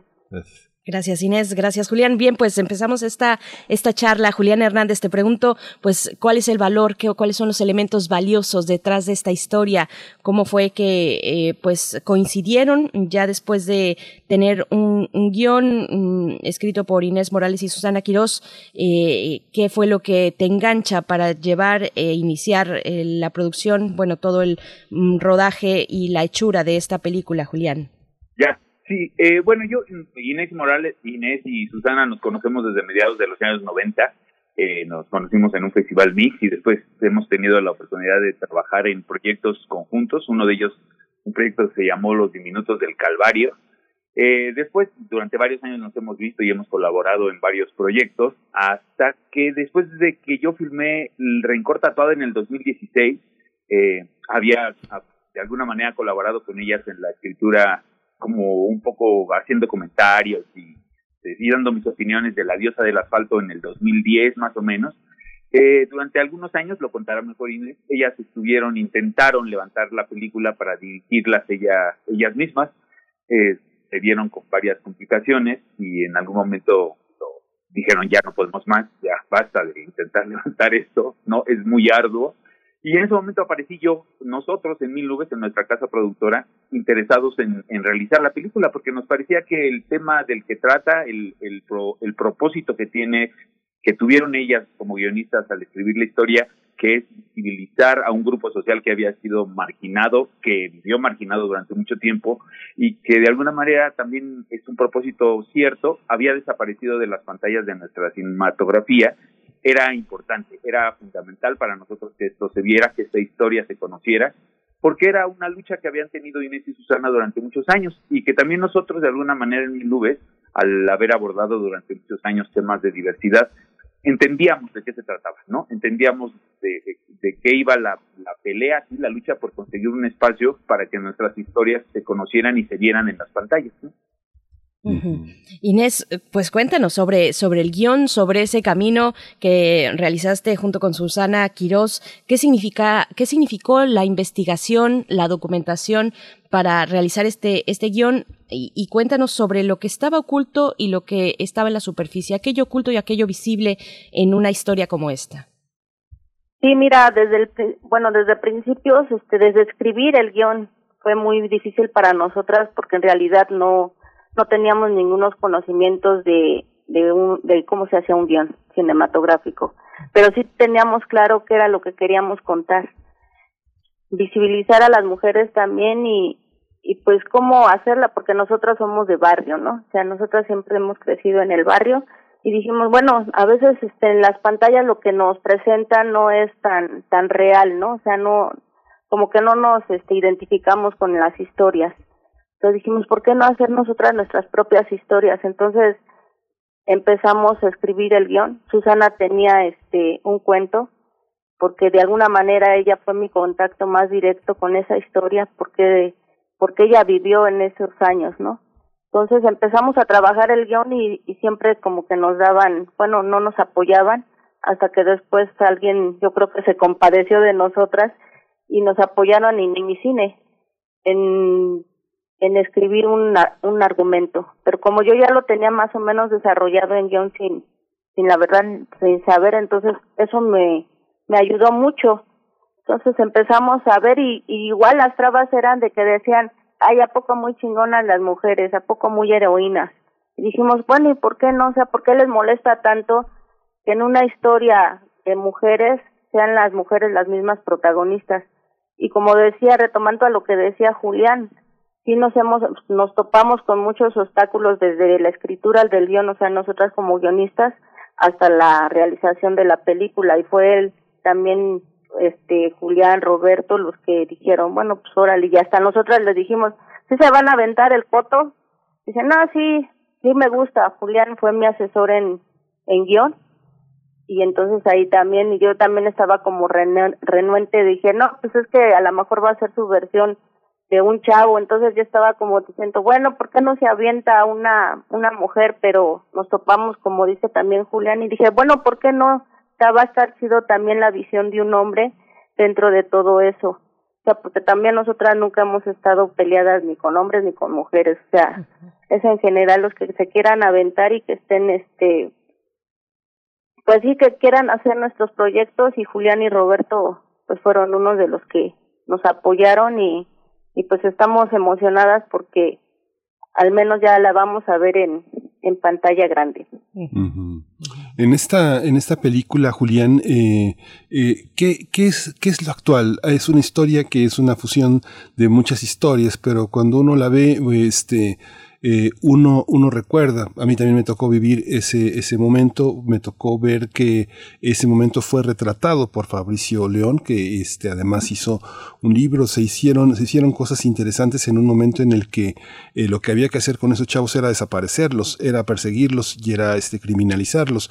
¿Cómo se ven cómo se ven hoy. Uno podría pensar que eh, estamos eh, frente a un estereotipo, pero a veces la identidad que uno adquiere en, la, en el barrio, en la banda, es una identidad estereotipada. Todos hablan igual, todos eh, generan pactos de unidad y de fidelidad de la misma manera. Nadie puede escapar, todo, nadie, nadie, nadie, escapa de aquí. ¿Cómo, ¿Cómo se observa en este sentido? ¿Cómo es la actualidad de la película hoy, Julián? Claro, Sí, sin duda, tienes, tienes razón en todo lo que dices. Nosotros cuando estábamos, cuando nos, nos, nos, sí, nos propusimos hacer la película y empezamos la investigación, pues recurrimos a, todo a todas las fuentes que existían, por supuesto las fotografías que acabas de mencionar, los trabajos de, de Paul Leduc, como ves, y los documentales sobre las tocadas, este, las mismas películas dentro del cine popular mexicano que habían de alguna manera retratado los grupos femeninos, que no son muchas, pero que sí las había, ¿no? Intrépidos Pong de Damián Acosta, este, La Lacrana o la misma Guerrera Vengadora y las películas de Rosa Gloria Chagoyer. Y entonces de alguna manera sí, cuando yo cuando yo ya tuve en mis manos el guion escrito por Inés y por Susana, me acuerdo que dije, ay, es que esto sí es un poco como que ahí había secuencias que me parecían un poco estereotipadas o muy excesivas, ¿no? La relación que tiene, por ejemplo, Ramira con su mamá. Yo decía, esto no puede ser así, no, no, no, no puede ser así. Ahí hay como algo ya influenciado por el cine mismo y por la televisión, pero ellas me dijeron que no, que la realidad era peor todavía, ¿no? Entonces, lo que hay, lo que hay en la película, lo que quisimos poner nosotros es, por supuesto, de mi parte como realizador, una cita a películas mexicanas que me resultaban muy entrañables, ¿no? Con las que yo me formé, las que vi cuando era chico y las que me hicieron de alguna manera querer hacer películas. Y por otro lado, lo que es fundamental, ¿no? Es a través de esa, un poco como decir, ficcionalización, fabulación de esta realidad, como hablar de un tema que es lamentablemente muy presente, ¿no? Que nos sucede todo el día, que sigue habiendo casos de violencia y de abuso contra las mujeres todos los días, que este, aunque haya una posibilidad de visualización mayor que la que había en los años 80 y a la que se enfrentó Susana e Inés, pues este, pues, pues tenemos esa posibilidad ahora de que esta película en algún sentido traiga de nueva cuenta hacia nuestras pantallas eh, un, un, grupo social que desapareció, ¿no? Que desapareció por muchas razones, porque el cine mexicano desapareció a finales de los 90, ¿no? Y porque finalmente también el poder adquisitivo de los espectadores impidió que estas películas que sí se abordaban dejaran de hacerse, ¿no? Eso es lo que, lo que a mí me parecía más importante, más atrayente de la historia y lo que nos motivó a hacerla. Sobre todo el hecho de decir, esto sigue sucediendo hoy, no es una historia de hace 40 años romantizada para nada, sino es algo que hay que, a lo que hay que prestarle atención hoy en día porque ocurre y ocurre quizás de una manera más atroz que entonces. Inés, hay una, hay una, hay una particularidad, digo, lo que comenta Julián, eh, a mí me incomodó muchísimo también la, la visión la, este, tan injusta de la mamá de la Ramira y esta brutalidad de los hermanos, como dice Julián, la realidad debe de ser peor, pero hay una manera eh, eh, no sé, yo como espectador sí sentí una particularidad de respuesta de la violencia femenina frente a la violencia eh, masculina que estamos acostumbrados a observar de una manera más naturalizada, más normalizada. ¿Cómo es esta, esta capacidad de entender esa respuesta de estas mujeres frente a la violencia que viven entre ellas mismas y con los hombres y con el medio tan injusto? ¿Cómo lo retrataste? Pues es que es nuestra realidad, es la cotidianidad también. Muchas también, o sea, a veces me han criticado las mismas mujeres porque digo que igual el machismo lo genera la misma mujer, ¿no? Y eso lo, lo queríamos plantear tanto Susana como yo en, en escrito, porque luego dicen, no, pues es que las mujeres somos este, toda dulzura. No, no, no, momento. También las mujeres tienen su parte oscura, ¿no? Y ahí es donde también es como la raíz, porque de alguna manera los mexicanos, pues siempre estamos, este, la de en medio siempre va a ser la mamá, la, la, este, la que nos provee de todo y, pero también a veces la misma mamá también nos, nos friega, ¿no? Entonces también por eso quise, quisimos retratar eso en la diosa de asfalto, que la misma mamá a veces también nos, nos, no sé, o sea, sé que no se pueden decir malas palabras aquí, pero igual, o sea, nos chingan.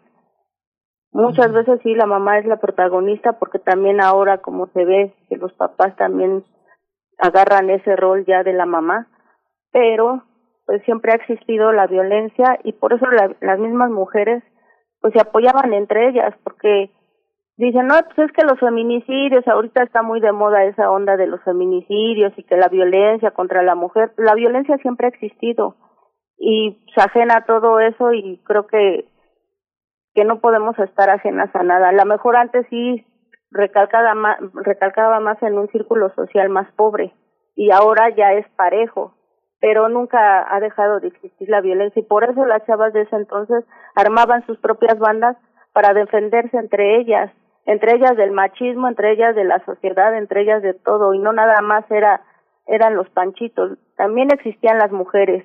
Por eso también yo quise escribir sobre sobre las mujeres, sobre esa historia que Susana este nos contó y que de alguna manera también ahorita me está aquí conmigo y ella a lo mejor te puede decir más acerca de eso porque ella la vivió, ya la como dijo ella, yo la palpé, a mí no me están contando nada. Y sí existieron las castradoras de Santa Fe. Y sí existieron más chavas banda porque yo estaba ahí y yo me estaba dando en la madre con huellas y con, con lo que fuera. Eh, Julián, ¿cómo se ve la diosa del asfalto? en estos días, en estos eh, tiempos donde las mujeres se organizan, hacen una la que llaman autodefensa feminista, se organizan en talleres, eh, se organizan en municipios como en Ecatepec, donde han procurado pues desarrollar estos talleres precisamente para defenderse cuando regresan de la escuela o del trabajo muy noche, cuando tienen que salir muy temprano, en todo momento, porque todo momento es eh, pues un momento propicio para, para la violencia contra las mujeres. ¿Cómo se ve hoy eh, precisamente la película que se estrena el día de hoy? ¿Cómo se ve en este contexto de la lucha de las mujeres? Eh, eh, tuve, he tenido, bueno, tuve la oportunidad de hacer dos películas casi al hilo, Rencor Tatuado, que de alguna manera también trataba, bueno, eran personajes eh, femeninos, y, y trataba también sobre una vengadora. En algún momento el personaje protagónico de aquella película eh, sufría un acto de violencia muy radical, ¿no? Que, que, que por a causa del cual perdía a un hijo que esperaba y a su marido, bueno, y en, en algún momento decide convertirse en una, en una vengadora, ¿no? En una vengadora urbana eh, a la que llegan mujeres en, para solicitarle su ayuda para castigar a los hombres, ¿no? En esa película, el castigo, la justicia, eh, iba por otro lado, ¿no? Buscaba la humillación, un poco el reconocimiento, el escarnio del abusador, del violador. En el caso de la diosa del asfalto, la justicia está en otro lado, ustedes lo vieron, y de ahí el nombre de, de la de la, de la banda de las chicas, ¿no? Las castradoras de Santa Fe. Me parecía muy importante que eh, al tener la posibilidad de hacer estas dos películas, que de alguna manera reflejaban las posibilidades y de la justicia, de cómo las mujeres, y lo vemos todos los días, ¿no? Entienden un poco la justicia, la que va ah, en busca de que tomen conciencia y los abusadores y este, puedan en algún sentido modificar su actitud y la que tiene actitudes más radicales como la de la diosa de la paz.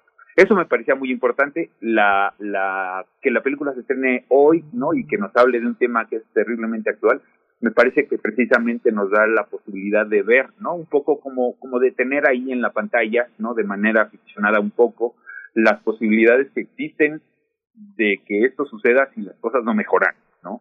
Eh, bueno, ustedes recordarán, por supuesto, las películas del Vengador Anónimo y todas aquellas, que en una sociedad que no hace caso y que no responde a las necesidades de sus ciudadanos, pues en algún momento pasa que la gente y los ciudadanos tomen la justicia por propia mano, ¿no? Es lo que sucede en la diosa del asfalto, al, al, al las mujeres verse rechazadas y, y siendo los mismos policías los que abusan de ellas y la sociedad y sus familiares, pues entonces tienen que unirse para ellas mismas tomar justicia por propia mano, que a mí no me parece una posibilidad, una solución, por supuesto, pero que en la ficción y en el momento en que ellas vivían, sí. Entonces que se estrene esta película hoy me parece eso precisamente, ¿no? Como, como dar un aviso de cosas que siguen sucediendo, de que nuestros políticos y nuestros representantes no hacen caso o se burlan o postulan. Bueno, ustedes saben todo lo que ocurre, y este y que eso no que hay que prestarle atención a estas cosas que suceden no escarnecer no burlarse y respetar y tratar de entender todo lo que sucede y la lucha de las mujeres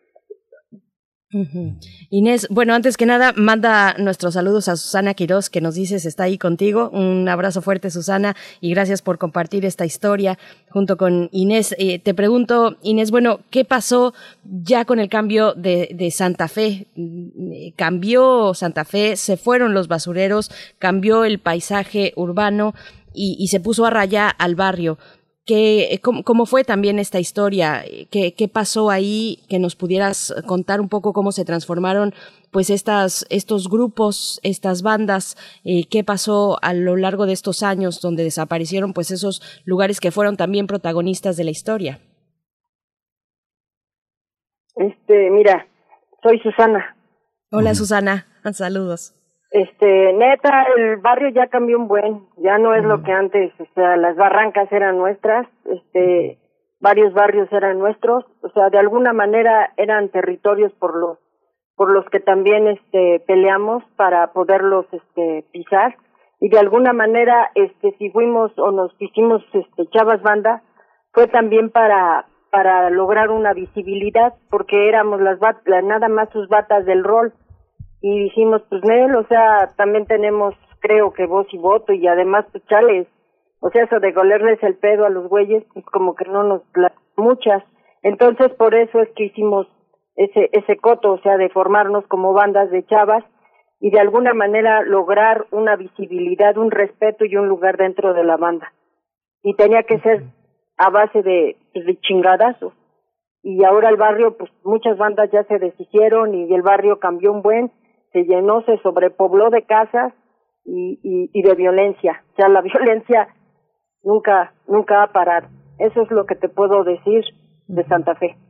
Sí, Susana, gracias. Es muy interesante, Julián, bueno, tener ese, ese conjunto, ese conjunto de actrices. Tienes, bueno, tienes Axel Arenas, que también es un actor eh, sobresaliente, pero Mabel Cadena eh, con la Ramira es una actriz eh, verdaderamente llena de matices. Tal vez es el personaje junto con Max más cargado de matices. Está Nelly González, Paulina Goto, Alejandra Herrera, que son actrices que en 10 años las vamos a recordar por esta película, porque es una, una visión épica. ¿Cómo te sitúas? en este, en este inicio de una nueva década, en un momento tan complejo para México, con esta visión que ahora, bueno, Susana e Inés nos manifiestan sobre una forma de feminidad tan, tan, tan particular. Como, como director, eh, ¿cómo observas eh, la trascendencia de esta película desde ahora mismo que se va a estrenar, Julián?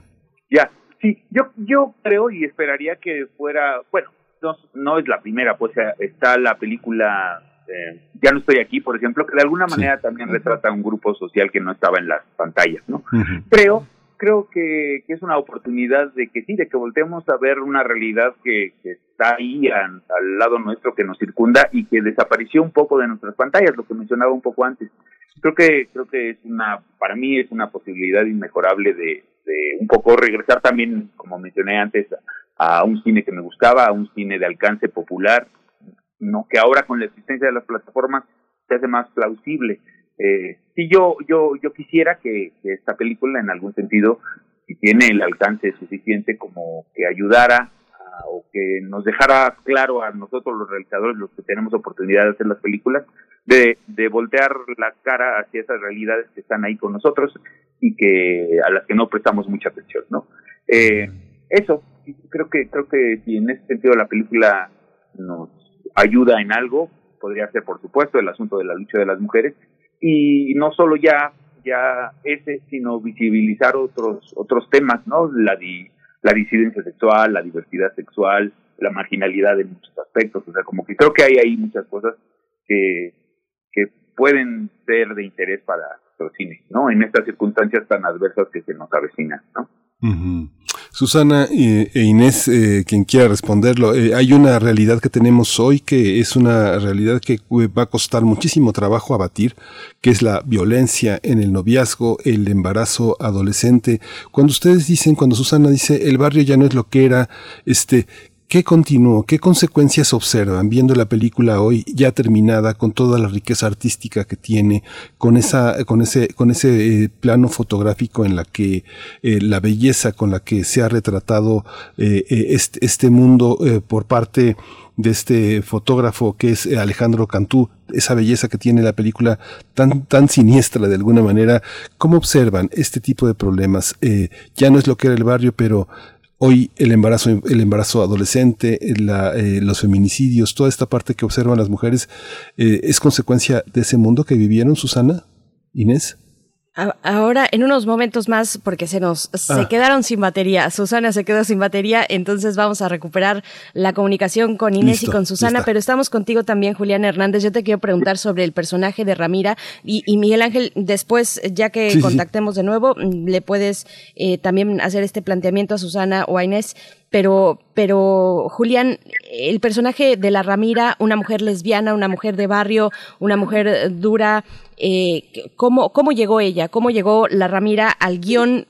¿De quién fue la propuesta? Está basado también en, en un personaje de los que se encontraba en el barrio. Finalmente, la expresión de la diversidad sexual y, y más aún de, incluso de la, de la lesbiandad, como es en este caso, pues era un tabú y era muy difícil de sobrellevar en un barrio mm, rudo como ese, como el de Santa Fe en aquellos momentos. ¿Cómo llegó la Ramira al, al guion y a la película? Bueno, por supuesto todos los personajes son creación de Inés y de Susana. O sea, lo que ya me han comentado, por supuesto, es que todos los personajes, si bien algunos no son la transposición de algún personaje, de alguna persona que vivió, sí hay muchas referencias a, a personas específicas, ¿no? Ah, esta, esta precisamente esta mención que haces del personaje de Ramira y su, digamos, su elección sexual es algo que a mí me, fue de lo que más me interesó de la película porque me porque me parece me da mucho gusto que tú lo menciones porque en las en las em, digamos que en, en, las críticas o en los comentarios que veo de la película ha pasado por alto no lo cual significa que todavía tenemos eh, ahí como unos problemas para reconocer y para ver ciertas realidades que están ahí con nosotros los problemas que vive Ramira con su familia y con, la elección sexual que tiene con la identidad sexual que tiene eh, pues es algo que ocurre todavía hoy, ¿no? Es, es muy curioso que pasados 40 años pueda ser que todavía hay familias que no comprenden cuál es la naturaleza de esta, pues la naturaleza de, de, personas como Ramira, ¿no? Eso fue lo que me atrajo mucho, el, creación de ellas, por supuesto, y por supuesto tuvimos la oportunidad maravillosa de que Mabel Cadena, en esta que es su película debut, ya había tenido una trayectoria antes, por supuesto, en series de televisión y teatro, pues que haya sido la que le da vida, ¿no? Porque en efecto tiene unos matices extraordinarios. Es una historia que a mí me parece quizás de, la más, de las más importantes, no de las más importantes, sino que en algún sentido le da le da como el carácter a las actitudes y a las reacciones que tiene Ramira hacia la sociedad, ¿no? Este desprecio familiar, el desprecio del entorno, de, incluso de algunas de sus compañeras, ¿no? Si bien Max después entiende cuál es cuál, qué es lo que pasa por Ramira y, le trata de explicar que por ahí con ella al menos no va no va el asunto pues este, pues sí se enfrenta con mucho rechazo por todos lados ¿no? sí lo que les planteaba este Susana e Inés, eh, eh, cuando decían que el barrio ya no es lo que era, eh, lo que es hoy la realidad es una violencia enorme en el noviazgo y una cantidad también enorme de embarazos adolescentes. El barrio ya no es lo que era, pero sigue continúa la misma violencia en un escenario distinto. ¿Cómo perciben a la, a la mujer eh, que tiene esta, esta situación de cierta marginación social eh, el día de hoy? Pues socialmente creo que sí, las mujeres ya tenemos de alguna manera más oportunidades, más acceso, pero desgraciadamente también como que no los estamos este, encaminando para hacer algo más. Porque, por ejemplo, me, veo a las chavitas que ya tienen acceso más al Internet, todas tienen, creo, la, o la mayoría, a un teléfono celular y en lugar de, de buscar tutoriales para, para hacer otras cosas, pues damas están ahí enfocadas al TikTok, a cómo mueven la cola y no sé qué onda, o sea, es como que yo creo que es eso, es este tanta información que después ya no saben ni, ni cómo ni cómo darle y por eso también se han dado los embarazos, ¿no? Antes también en esa época se luchaba mucho por esa onda de los de los embarazos no deseados, pero también antes sí era por falta de información. Ahora creo que tienen demasiada información que igual las chavas no saben para dónde. El barrio cambió un buen porque pues sí, que hay más, existe más violencia, sí, hacia las mujeres y creo que hacia, hacia en general. Y también antes, como me decía Susana, antes nos peleábamos con rocallos, con cadenas, con, o sea, pero no era tan sacar la pistola y, y matar a otra persona nada más porque sí, defendían el barrio, o sea, también era una motivación, era defender el barrio, era defenderse de los chavos. Por eso también existieron y se formaron varias bandas de mujeres, no nada más de hombres, que también a su vez pues era doble doble lucha con, de las mujeres porque se defendían de la sociedad, se defendían de sí mismas, como en el caso de Ramira que defendía también o estaba luchando sobre su sexualidad, pero también se defendían contra los chavos del mismo de su mismo entorno que también estaba más difícil porque dices bueno me salí de mi casa porque se producía la violencia, se producían muchas cosas, me voy con esta otra familia que es de, la, de los chavos y me tratan igual o peor, ¿no? Entonces eso también, y la violencia se ha acrecentado. Y con respecto a lo de, lo de las, del lesbianismo de Ramira, pues creo que, pues el lesbianismo también ha existido siempre, lo que pasa que también la, la sociedad lo ha querido también hacer a un lado. Y mentira que ahora digan que no, que ya todo es aceptación. No es cierto, tan solo que se vayan al barrio y ven que tanto aceptan a las mujeres por sus preferencias. O sea, también a lo mejor las personas hablan desde cómo le va en la feria, pero nosotras estamos más involucradas en el barrio porque hemos pisado el Catepec, hemos pisado Chimalhuacán, los barrios más marginados también de la ciudad pues te enfrentas y ves. Se nos, se nos está perdiendo la, la comunicación con Inés Morales y yo precisamente quería profundizar un poquito más en esto que le comentaba a Julián sobre, sobre la Ramira y, la, y lo que ya estaban eh, también empezando a describir. ¿Por qué que nos comente la producción si estamos ya en posibilidad de regresar con Inés o con Susana? ¿Están por ahí Inés, Susana? No, no está por ahí. Pero bueno, está, está Ya, Inés, ¿te tenemos ahí? Sí. Sí, ah, perfecto. Inés, cuéntanos un poco más de la elección que ustedes hicieron para eh, meter, para incorporar a un personaje como la Ramira en el guion. ¿De dónde viene la Ramira? Fue, eh, eh, fue una decisión que vino porque existió precisamente una persona con esas características, una mujer lesbiana en el barrio que se organizó con otras para ser protagonistas de su propia historia, o fue una decisión distinta. ¿Por qué está en el guion? ¿Por qué llegó la Ramira a esta historia? Mira, todos los personajes de alguna manera sí existieron. Claro que al ponerlos en la película muchos se ficcionaron pero este de que existió la Ramira existió la Ramira y, y creo que cada personaje está planteado en la historia porque sí existió y porque de alguna manera por ejemplo como la carcacha que es la más así la más sensual o sea todos los personajes creo que existen en el barrio y de alguna manera nosotros dijimos pues se van a identificar también con con cada uno de ellos como la la guama que es más hechicera más de más de la onda de ir a las limpias, que también todavía lo tenemos, o sea, todavía los mexicanos, a pesar de que haya doctores y a pesar de que haya, recurrimos a, a que nos vayan y que nos den una limpia. Entonces, pues, a ver, te paso a la Susana que te hable más de la Ramira. Sí, Susana, gracias. Mira, la Ramira sí existió porque te das de cuenta que, que de alguna manera pues, era un tabú eso y no podías decir ante la banda que que se latían las chavas y para ellos eras una tortillera, una manflora, una machorra, todas esas mamadas que te ponían.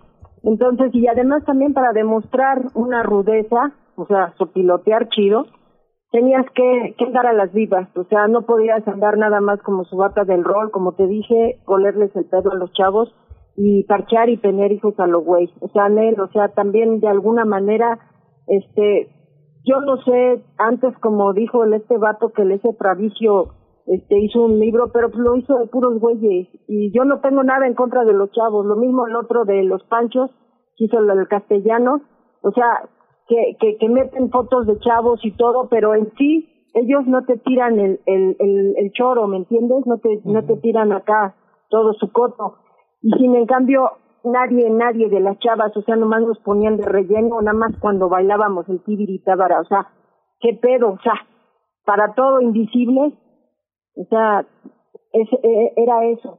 O sea, nosotras por eso tuvimos que hacer nuestras propias bandas y de alguna manera aguantar canela y pues levantar ámpula, no había de otra, no había de otra. Y, y, y para sobrevivir y para tener que hacer todo eso, pues teníamos que rifárnosla a como se pudiera. Entonces en los refuegos también perdimos ojos, yo perdí dientes, he perdido también ya ahorita los ojos, de alguna manera estoy coja por tanto putazo. O sea, no creas, o sea, era, era, era cabrón, la violencia estaba en toda su cotidianidad y, y, y, y esa, esa, esa era la manera de cómo nos aprendíamos a, a defender y también guachar bien chido los, los, los putazos para, para realmente dar este la, la lucha, la, la pelea. Bueno, ahorita para andar en ese reban. Eh, Así éramos, o sea, no hay más, sin adornos, y este era el lenguaje que también parlábamos, o sea, yo te puedo hablar un chingo en, en, en, en caló y, y, y no me vas a, no me vas a a entender muchas cosas, pero a ver ni el polvo. no te voy a ver ni el polvo, Susana. Oye, Julián, eh, después de este, en este, en este escenario de cosas, bueno, ahora sí que te la rifaste, carnal, porque eh, finalmente Alejandro Cantú en la fotografía verdaderamente también es un héroe, es una, una fotografía verdaderamente extraordinaria y la parte musical también es una es un enorme hallazgo con todo. Y que bueno yo no me explico eh, cómo fue la decisión de Arturo Villela en la música Arturo Villela Vega que también es un hallazgo enorme. ¿por qué decidir eh, todos estos elementos está las letras y la música de Jesse Bulbo. Qué papel juega la música metiste a la Baby Batis que es eh, en, un, hay un momento que es de una enorme fuerza en la película. Oírla cantar y oírla en la banda y siluetear contra ella en el escenario es, está llena de hallazgos, la circularidad de la cámara. ¿Cómo, cómo, ¿Cómo saliste tan bien librado de esto, Julián? Cuéntanos un poco cómo conjuntar tantos elementos estéticos tan, tan distintos. Claro, pues me gustaba mucho, o sea, yo eh, yo vivía, cuando era pequeño, vivía muy cerca, bueno, nos separaba una barranca a, Susana y a Inés, o sea, yo vivía del lado de la piloto, la presidenta, y ellos estaban del, ellas estaban del otro lado, y entonces en algún sentido conocía de primera mano pues todo el, espacio físico en el que en el que se, se, desarrollaron todos esos acontecimientos. Quizá no en el momento culminante pero sí en los años este posteriores no al, al momento álgido digamos. Entonces al conocerlo como de primera mano pues me, me o sea como que lo tenía en mi mente no y lo que a mí ha sido importante en este tipo de películas es no no regodearse como en la miseria o como en ciertos tópicos que hay acerca de ello, ¿no? Entonces, no se trataba tampoco de, de, hacer como que todo pareciera bello, sino en su realidad, ¿no? Digámoslo. O sea, yo nunca he entendido que de pronto se asocie la pobreza con la suciedad, por ejemplo, ¿no? Que me parece que no es cierto, ¿no? Que no es verdad. Y hay cosas como esas que yo quería que quedaran claras en la película. En cuanto a la música, yo habría querido, yo habría querido que todo, todas las participaciones que hay en la película fueran de mujeres, ¿no? Inés y Susana tienen un proyecto larguísimo, que a mí me parece formidable, de retratar de un documental sobre mujeres rockera, en la escena rockera mexicana, ¿no? En el, en el, en el, los hoyos y en toda esta serie de cosas, que es un proyecto que me parece extraordinario y que espero que podamos realizar pronto. Ya está un avance de eso, pero bueno y gracias a ellas conocí a muchas a mucho a mucho a muchas mujeres que no que no tenía yo en, mi faro pese a que me gusta mucho la, la música las decisiones de Cecilia Toussaint de Baby Batis pues queríamos hacerle un homenaje a, la, a las figuras de en ese momento que iban ahí al barrio a presentarse en condiciones muy adversas una de ellas Baby Batis por supuesto no y entonces era una manera como de como de hacer dentro de este propósito mío que tenía de homenajear un poco todo esta todo este periodo pues era una manera de decirlo directamente, ven, venga Baby Gatis, por favor, y háganos el honor de participar en nuestra película. Y así fue más o menos como se, como se conjuntó todo. Yo siempre he pensado que la música, la música sobre todo pregrabada, funciona en las películas para, para ayudarnos a comprender aún más a los personajes. ¿no? Y entonces, en ese sentido, la música en la película está seleccionada para cada uno de, para cada una de ellas, ¿no? La música que le corresponde a Ramira, a Max, a la misma Carcacha o a Guama, que es quizás la más romántica, eh, toda está seleccionada para, para que contribuya a entender un poco más su personaje. Y con Villela, que es un, que es un colaborador tanto con como Cantú y como Roberto de Yañísimos, ¿no? Cinco de mis seis películas las he hecho con ellos, con Roberto todas. Este, pues es, es muy gratificante porque yo le doy la película, le comento a Arturo qué es lo que pienso que le iría bien a la película y él me sorprende siempre con alguna propuesta que enriquece lo que yo imaginé para la película, ¿no? En este caso, el empleo, por ejemplo, del, del clavecín, ¿no? Que es un, que dentro de toda esta realidad que podría parecer muy urbana, pues como que nos da un contrapunto muy interesante, me parece, ¿no? No muchos entienden este propósito, pero bueno, tampoco, pues bueno, esperemos que entienda y que pase por la emoción, que es lo importante, ¿no? Bien, pues ya nos despedimos, ya no nos queda tiempo, pero nos quedan muchas ganas de ver, eh, y así nos lo dicen en comentarios en redes sociales, La diosa de asfalto, del asfalto que se eh, estrena el día de hoy. Y pues solamente pedir muy brevemente, Inés o Susana, quien esté en el teléfono, un saludo para el barrio, por favor. Un chido, lleguenle este vatos y viturras al, al, a la movie. Ahora es el estreno de La Diosa de Asfalto y gracias al, al Julián y al Roberto Fiesco porque se la rifaron con nosotras y a Inés Morales Hernández por echarle tinta a todo ese coto y este y pues gracias a todos ustedes y, y este a Jimena, a la Mabel, a la Alejandra, a la Meli y a, a, a Jonathan y a la, a la Samantha.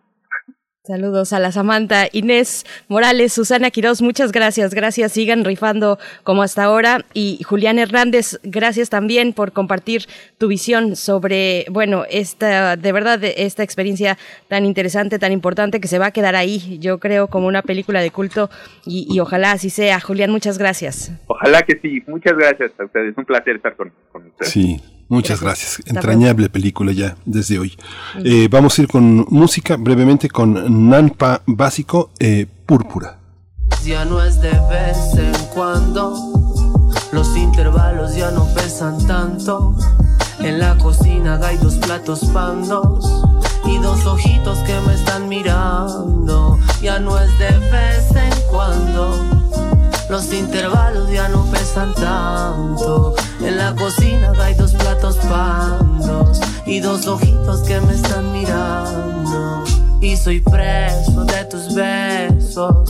No es cliché, de veras siento eso. No soy un paso, soy un tropiezo. No es por cantante, que es por travieso. Porque sé hacerte cositas. Nunca te dejé solita. Tú dime lo que necesitas. Que yo tengo de esas ramitas, sí. Ya no es de vez en cuando. Los intervalos ya no pesan tanto. En la cocina hay dos platos pandos y dos ojitos que me están mirando. Ya no es de vez en cuando. Los intervalos ya no pesan tanto. En la cocina hay dos platos pandos y dos ojitos que me están mirando, color púrpura. Síguenos en redes sociales. Encuéntranos en Facebook como Primer Movimiento y en Twitter como arroba PMovimiento. Hagamos comunidad.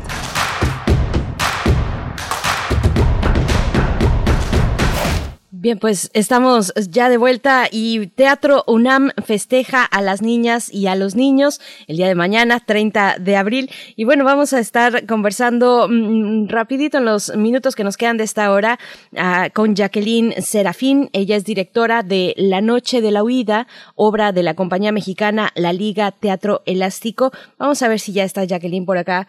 Ya está lista Jacqueline Serafín. Gracias Jacqueline, ¿cómo estás? Bienvenida a Primer Movimiento. Hola, buenos días. Buenos gracias días. por la invitación. No, al contrario, muchas gracias. Pues cuéntanos, por favor, la noche de la huida y, y en general de las festividades, los, eh, las propuestas que tiene Teatro UNAM para las niñas y los niños. Bueno, mira, yo dirijo La Noche de la Huida, que es una obra digital, ¿no? En estos momentos que estamos eh, todavía en situación de emergencia sanitaria, pues estamos trabajando en, en, otros medios para poder seguir llegando a los públicos, ¿no? Entonces, la mayoría de las obras que se van a presentar en esta plataforma de la UNAM son obras digitales. La nuestra es La Noche de la Huida, que es un cuento de Adolfo Córdoba, que es un escritor de literatura especializado en, literatura infantil y juvenil. Y es muy interesante su texto porque retoma esta idea de que toda obra, todo, todos los cuentos están como entretejidos, ¿no? Y de que, y de que un cuento se cuenta y se transforma en otro cuento. Entonces, este texto de Adolfo es, está a punto de publicarse, el libro, y nosotros hacemos otra versión en video de este de esta misma historia entonces están estas dos eh, nuevas propuestas y la huida retoma ese momento donde una niña, en este caso es una niña, se interna en un bosque, ¿no? En las profundidades del bosque, huyendo y escapando. Obviamente, este, este suceso, pues lo vemos en varios cuentos clásicos, ¿no? Por ejemplo, pues el de Blancanieves, ¿no? Pero todo el cuento está lleno de pequeñas alusiones a distintos cuentos. Eh, entonces, eh, bueno, pues incluso eh, hay un momento en donde puedes imaginar que esta es una situación también real, ¿no? En algún momento cuando los niños también sufren algún problema de que la guerra, de que hay algún atentado, de que en la situación también tienen que huir. Entonces, se queda, digamos, la noche de la huida en una cuestión abstracta y nosotros trabajamos en la Liga Teatro Elástico con, mm, con un aspecto más onírico de todo esto. Damos toda una, una atmósfera onírica que esperamos que les guste mucho eh, nosotros eh, trabajamos con figuras animadas, normalmente en, pues obviamente en, trabajo presencial de teatro, pero eh, pero acá pues lo, lo, integramos a este a esta propuesta de video a través de lenguaje de teatro de sombra. Y, y todos nuestros nuestros materiales pues suelen ser eh, trabajos muy orgánicos, trabajamos eh, con maderas, con pieles, con fibras y esa es la propuesta que tenemos para ustedes el día de hoy, el día de el 30 de abril se, se El día de mañana. El día de mañana, sí. Es algo muy importante porque también para la UNAM es una es una apuesta entrarle con tres montajes, con casi cuatro montajes de, tan tan diversos al tema del teatro infantil. Lo que quien quien los conoce a ustedes saben que eh, los objetos y las figuras animadas es otra propuesta distinta al teatro de títeres. Hay una hay una visión eh, muy distinta. Eh, cuéntanos eh, frente a la producción de teatro infantil, ¿qué significa para ustedes estar en la UNAM? Uy, mira, la UNAM no solía en tiempos pasados hacer producciones para niños y jóvenes, pero cada vez se ha estado abriendo más, porque claro, el público de la UNAM es un público universitario, ¿no?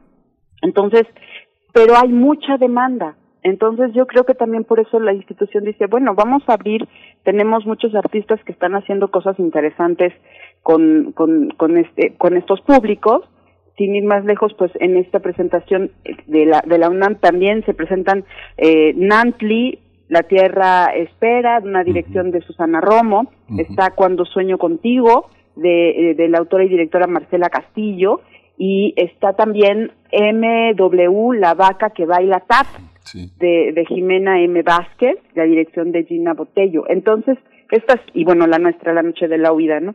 Eh, estas propuestas, pues es gente que venimos trabajando desde hace rato eh, con diversos lenguajes, no todos somos de teatro de objetos o de, o de figuras animadas, pero que pues tenemos, tenemos un trabajo muy dirigido a, a los públicos jóvenes e infantiles y que pues ahora tenemos este espacio en Teatro UNAM fabuloso para poder eh, seguir difundiendo nuestro trabajo que estará disponible además del 30 de abril al 30 de mayo. Las demás propuestas, cada una tiene sus, sus fechas específicas, no todas se van hasta el 30 de mayo, algunas hasta el 9 o el 2 de mayo. En fin, hay que tener esto en consideración. Pueden encontrar la información en teatrounam.mx .com.mx es así la dirección para llegar a estas coordenadas la noche de la huida de Adolfo Córdoba en tu dirección Jacqueline Serafín la Liga del Teatro Elástico. Pues bueno les, les seguimos y de verdad es, es un gozo poder tener esta propuesta para los más pequeños en la UNAM en el Teatro de la UNAM. Te agradecemos mucho Jacqueline Serafín. Muchísimas gracias. Que tengan muy bonito día. Sí Igualmente va a ser un, va a ser un buen pretexto porque la ligateatro.com es el espacio donde ellos han realizado toda una serie de videos. Eh, vale muchísimo la pena conocer esta compañía. Verdaderamente son eh, un gran ejemplo del teatro infantil de calidad. Muchísimas gracias. Hasta pronto, Jacqueline Serafín, directora de La Noche de la Huida eh, de la compañía mexicana La Liga Teatro Elástico. Pues bueno, vamos con esto a despedirnos de la radio Nicolaita. Ya son, falta un minuto para que den las nueve de la mañana. Les agradecemos su escucha. Les invitamos a todos a quedarse aquí en Radio UNAM a través de www.radio.unam.mx. Vamos a hacer el corte de la hora y volvemos porque hoy es jueves de Mundos Posibles. Sí. Síguenos en redes sociales. Encuéntranos en Facebook como Primer Movimiento y en Twitter como arroba PMovimiento. Hagamos comunidad.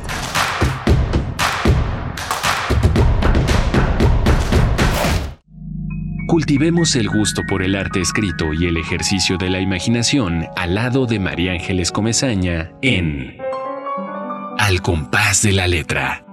Rutas literarias para viajar entre textos, poemas y cartas. Todos los jueves a las 18 horas por el 96.1 de FM. Radio UNAM. Experiencia sonora.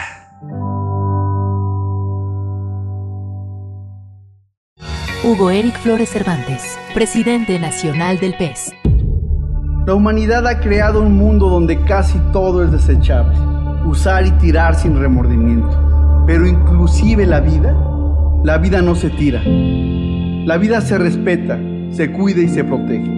La vida es el más importante de todos los derechos. Por la vida y la familia decimos no al aborto. PES, Partido Encuentro Solidario. En Morena seguimos haciendo historia y estamos listos para seguir luchando por un país más justo e igualitario. Nos mueve la fuerza el entusiasmo y las causas de la gente para demostrar de nuevo que el pueblo es el que manda y juntos consolidar la cuarta transformación. Este movimiento le pertenece a millones de corazones unidos en un mismo sentimiento, el compromiso de transformar a México. Juntos vamos a defender la esperanza. Morena. El Tribunal Electoral del Estado de México resuelve con justicia y celeridad las controversias jurídicas derivadas del proceso electoral. Las magistradas y los magistrados garantizamos tus derechos político-electorales conforme a los principios de certeza, imparcialidad, objetividad, legalidad y probidad y resolvemos de forma pronta y expedita los medios de impugnación con la emisión de sentencias. Este proceso electoral tú eliges y nosotros protegemos tu decisión. Tribunal Electoral del Estado de México. Sabemos que el tema de la violencia de género está imbrincada en una serie de construcciones culturales que suponen que las mujeres como colectivo son precisamente inferiores a los hombres y que la violencia eh, se da como una forma de control, como una manera de someter a las mujeres pues la necesidad de repensar el asunto de la gordura en el marco de nuestros contextos hacen que surjan perspectivas críticas contra la gordura y contra la exclusión y lo que eso significa. Lleva contigo los temas que están cambiando el mundo. Escuchar y escucharnos. Construyendo, igualdad. Un programa de Radio UNAM y el Centro de Investigaciones y Estudios de Género.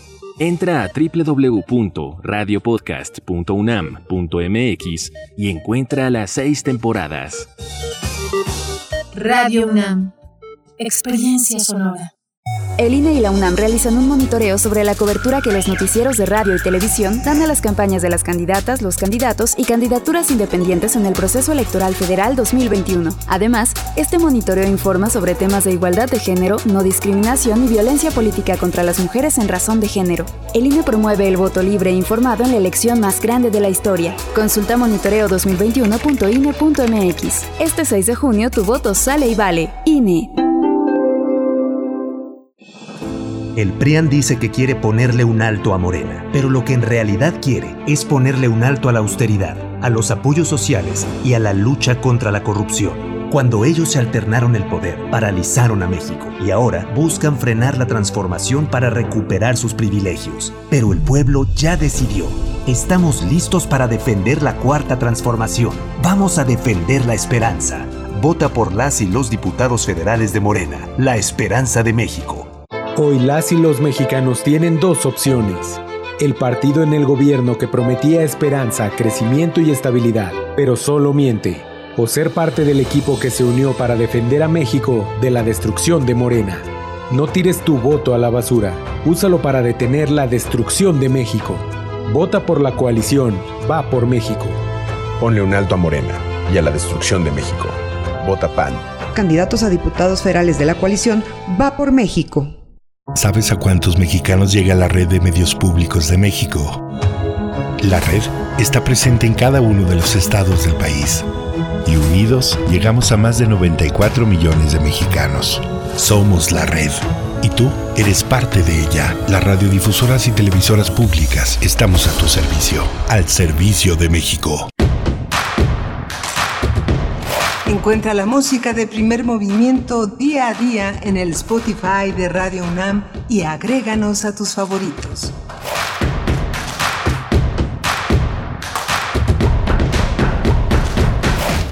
Son las nueve con cinco minutos de la mañana, la hora del centro del país, en este jueves, jueves 29 de abril. Ya se nos acaba el mes, el cuarto mes del año y cierra además con el festejo de las niñas y los niños. Pues bueno, estamos, hemos ya dado un repaso, algunas opciones para todos ustedes, bueno, para sus pequeños y sus pequeñas, para que puedan disfrutar la propuesta de Teatro UNAM, por supuesto, la propuesta de Teatro UNAM que, que está disponible en sus redes sociales sociales para mayores detalles, pero bueno, esta, esta propuesta a cargo de la dirección de Jacqueline Serafín, La Noche de la Huida, de verdad tienen que acercarse, eh, no pierdan esta oportunidad. Y bueno, estaremos para esta hora eh, eh, con nuestra mesa de los mundos posibles, también hacia el cierre con la sección de derechos humanos. Saludo a mi compañero Miguel Ángel Quemain en los micrófonos. ¿Cómo estás? Hola, Berenice. muchas gracias. Buenos días a todos los que se incorporan. Gracias a los que nos han seguido desde la primera eh, hora de primer movimiento. Ha sido un día muy interesante escuchar tantas voces, el entusiasmo de celebrar el, este 29 de abril, el Día Internacional de la Danza, y siempre ha sido tan estimulante cuando no estábamos en, en pandemia, ver en los escenarios universitarios, en los escenarios de Limba, en las plazas públicas, las secretarías de cultura respectivas, a animar la, la interpretación de jóvenes bailarines, de grandes maestros. Es muy emocionante. Ahora será a través de las pantallas, pero no deja de ser muy significativo de ponerse a bailar. No, no habrá revolución si no se baila. Como dice Berenice, que tiene toda la razón, no, no, no se puede reinar si no se baila. Hay una parte muy importante esta mañana también eh, es significativo que el cine, eh, este cine que representa a toda esta banda, a todo este conjunto de eh, mexicanos que han hecho de la marginalidad un aspecto central, tenga, tenga lugar. Se estrena en varios cines la película Diosa del Asfalto. hay muchas diosas del asfalto. Estamos llenos de mujeres que en busca de una identidad se afirman, como lo hemos escuchado, Berenice, esta mañana. ¿no? Por supuesto. Bueno, y es que hay varias preguntas y varios comentarios también en mm. redes sociales que les eh, gustó y disfrutaron mucho de esta entrevista con Julián Hernández, con Inés Morales eh, y, bueno, que tuvimos también la posibilidad de platicar con Susana. No, no sabíamos que estaba presente, pero afortunadamente nos acompañó. Les comentamos brevemente Cinépolis Interlomas, Cinemas Tláhuac 2000, Cineteca Nacional, Cinemas Foro Coajimalpa 2, Cinetop Ecatepec, Cinetop Azcapotzalco y Cinemas Los Reyes. Son los lugares donde el día de hoy, jueves 29, se estrena La diosa del asfalto. Así es que bueno, ojalá tengan oportunidad de, asistir, de acercarse a esta, a esta obra que pone frente al espejo mm, muchas, eh, pues muchas situaciones en las que nos podemos reflejar de muchas maneras, Miguel Ángel. Sí, es muy interesante. Y la, parte del teatro infantil de la UNAM, eh, este, era tiempo que la UNAM entrara en esta dimensión. Si uno analiza la composición poblacional en algunas zonas del país, hay muchas mujeres muy jóvenes todavía, mujeres que apenas están alcanzando los 40 años y tienen eh, hijos que están saliendo de la universidad, pero también tienen hijos pequeños. Hoy los jóvenes de 18, 19, 20 años están conviviendo con hermanitos de 2, de 5 años, de 6 años. Es algo que, que tenemos que tener en consideración. Hay muchas mujeres que hace 20 años se embarazaron muy jóvenes y que ahora tienen esta convivencia generacional, multigeneracional, que creo que es un fenómeno que se tiene que atender. Hay que ofrecer una programación cultural, una, unas opciones para niños muy pequeños y que conviven con hermanos mayores, mayores de 18 años, eh, y que es una realidad que tenemos eh, presente, ¿no? Mujeres muy jóvenes que tienen que convivir con hijos muy jóvenes y muy pequeñitos, eh, con opciones que pues tienen que ser para todos. Todos tenemos que ver de todo, ¿no? Por supuesto, pues bueno, ahí está la propuesta de Teatro UNAM para festejar a las niñas y a los niños el día de, de hoy. Bueno, ya durante son, son propuestas teatrales que algunas incluso ya se estrenaron y ya terminaron su temporada, otras llegan hasta el 30 de mayo, durante todo el mes de mayo estarán presentes a partir del día de hoy, así es que bueno, está hecha la invitación, vamos a tener en unos momentos más la poesía necesaria y luego la mesa de los mundos posibles con Alberto Betancourt, la frontera México-Rusia, una historia de amor es la conversación que tendremos con Alberto Betancourt y luego también cerrar con derechos humanos, la agenda de la niñez, la agenda pendiente de la niñez en estos momentos de campañas electorales, bueno, dónde están esos eh, las propuestas para las y los niños y para los adolescentes en México por parte de los candidatos, de aquellos que buscan un cargo de elección popular en estas elecciones intermedias en México, pues bueno, vamos a conversarlo con Alicia Vargas Ayala, Miguel Ángel, y si no tienes otro comentario, nos vamos, vamos con la poesía. Vamos a la poesía. Vamos. Primer movimiento. Hacemos comunidad. Es hora de Poesía Necesaria. Me, alcanzó el tiempo para tomar un, poco de agua. Gloria Ansaldúa fue una poeta y activista chicana. Nació en Texas en 1942. En Texas en 1942. Es de ascendencia mexicana. También fue académica, feminista y lesbiana, promovió, promovió el concepto de New Mestiza o de Nueva Mestiza, con el que reivindica, entre otras cosas, su identidad, a la que agrega el enfoque de género respecto a su orientación sexual y la expresión de su lesbiandad. Se doctoró en literatura comparada por la Universidad de Texas. Poco después se trasladó a California. Fue catedrática de la Universidad Estatal de San Francisco. Después se mudó a Santa Cruz, donde murió en 2004. Voy a compartirles de Gloria Ansaldúa el poema titulado No basta. Y en la música, en la música viene Chicano Batman, el, es un nombre peculiar porque el Batman es una elección que hace referencia al símbolo de la United Farm Workers, la Unión de Trabajadores Agrícolas Chicanos. En California, en varias calles en California llevan el nombre de uno de sus líderes, César Chávez. Y pues bueno, vamos, vamos con la poesía de Gloria Ansaldúa. No basta. No basta. No basta con decir con decidir abrirte, debes hundirte los dedos en el ombligo con las dos manos, agrietarte, derramar los lagartos y los sapos, las orquídeas y los girasoles, virar al revés del laberinto, sacudirlo. Sin embargo, no te vacías del todo. Quizás una flema verde se esconde en tu voz. Tal vez no sabes que la tienes hasta que un nudo te crece en la garganta y se convierte en rana, te cosquillea una sonrisa secreta en el paladar lleno de orgasmos diminutos, pero tarde o temprano se revela. La rana verde croa sin discreción, todos miran, no basta con abrirte una sola vez. De nuevo debes hundirte los dedos en el ombligo, con las dos manos desgarrarte, dejar caer ratas muertas y cucarachas, lluvia de primavera, mazorcas en capullo, virar al revés del laberinto, sacudirlo, esta vez debes soltarlo todo, enfrentar el rostro abierto del dragón y dejar que el terror te trague.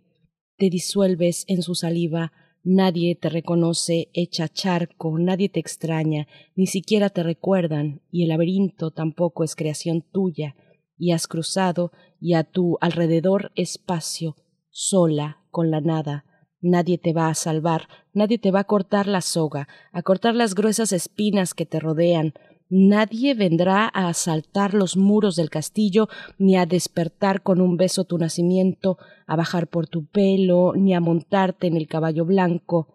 No hay nadie que te alimente el anhelo, acéptalo.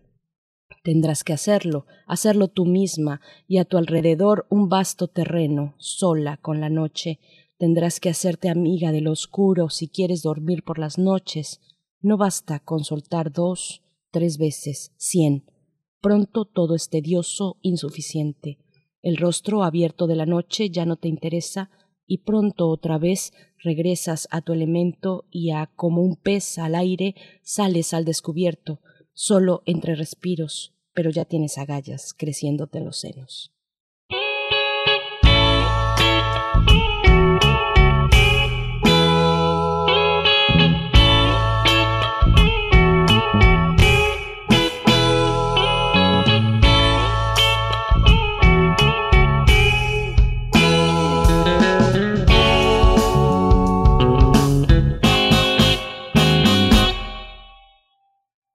Take a trip along with us. If road ain't breaking what we must in order to feel lost. A breeze in the cloud, creating light in our memory. Memory is all we have. We have none, we sink in the ground, searching like moths for our minds, melting into the magma. So what memory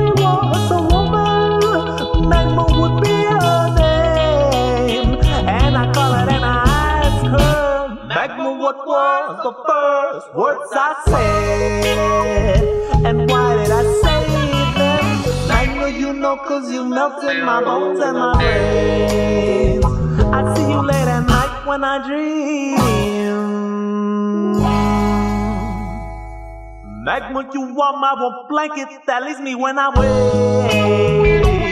Please don't go when I call.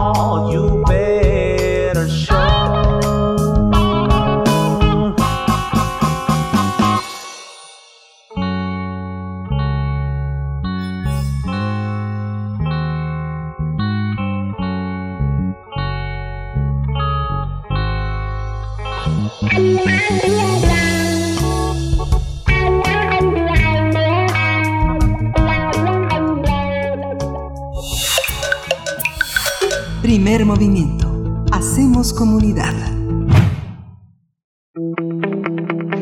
La mesa del día. Nos encontramos ya en compañía del doctor Alberto Betancourt. Él es eh, doctor en historia, profesor por- de la Facultad de Filosofía y Letras de la UNAM y nos acompaña cada jueves para abrirnos las puertas a los mundos posibles. La frontera México-Rusia, una historia de amor, es el tema de esta mañana. Alberto Betancourt, ¿cómo te encuentras? Querida Berenice, muy buenos días. Miguel Ángel, amigos del auditorio, qué gusto saludarlos. Buenos días. Es siempre un gran placer acercarse a esta fogata comunitaria en la que entre todos reflexionamos de tantos temas importantes para, para todos. Qué gusto y pues en esta ocasión vamos a seguir en territorio chicano, Berenice, Ay, perfecto. aprovechando que andas por San Francisco. Muy bien. Tengo aquí en mis manos dos tesoros.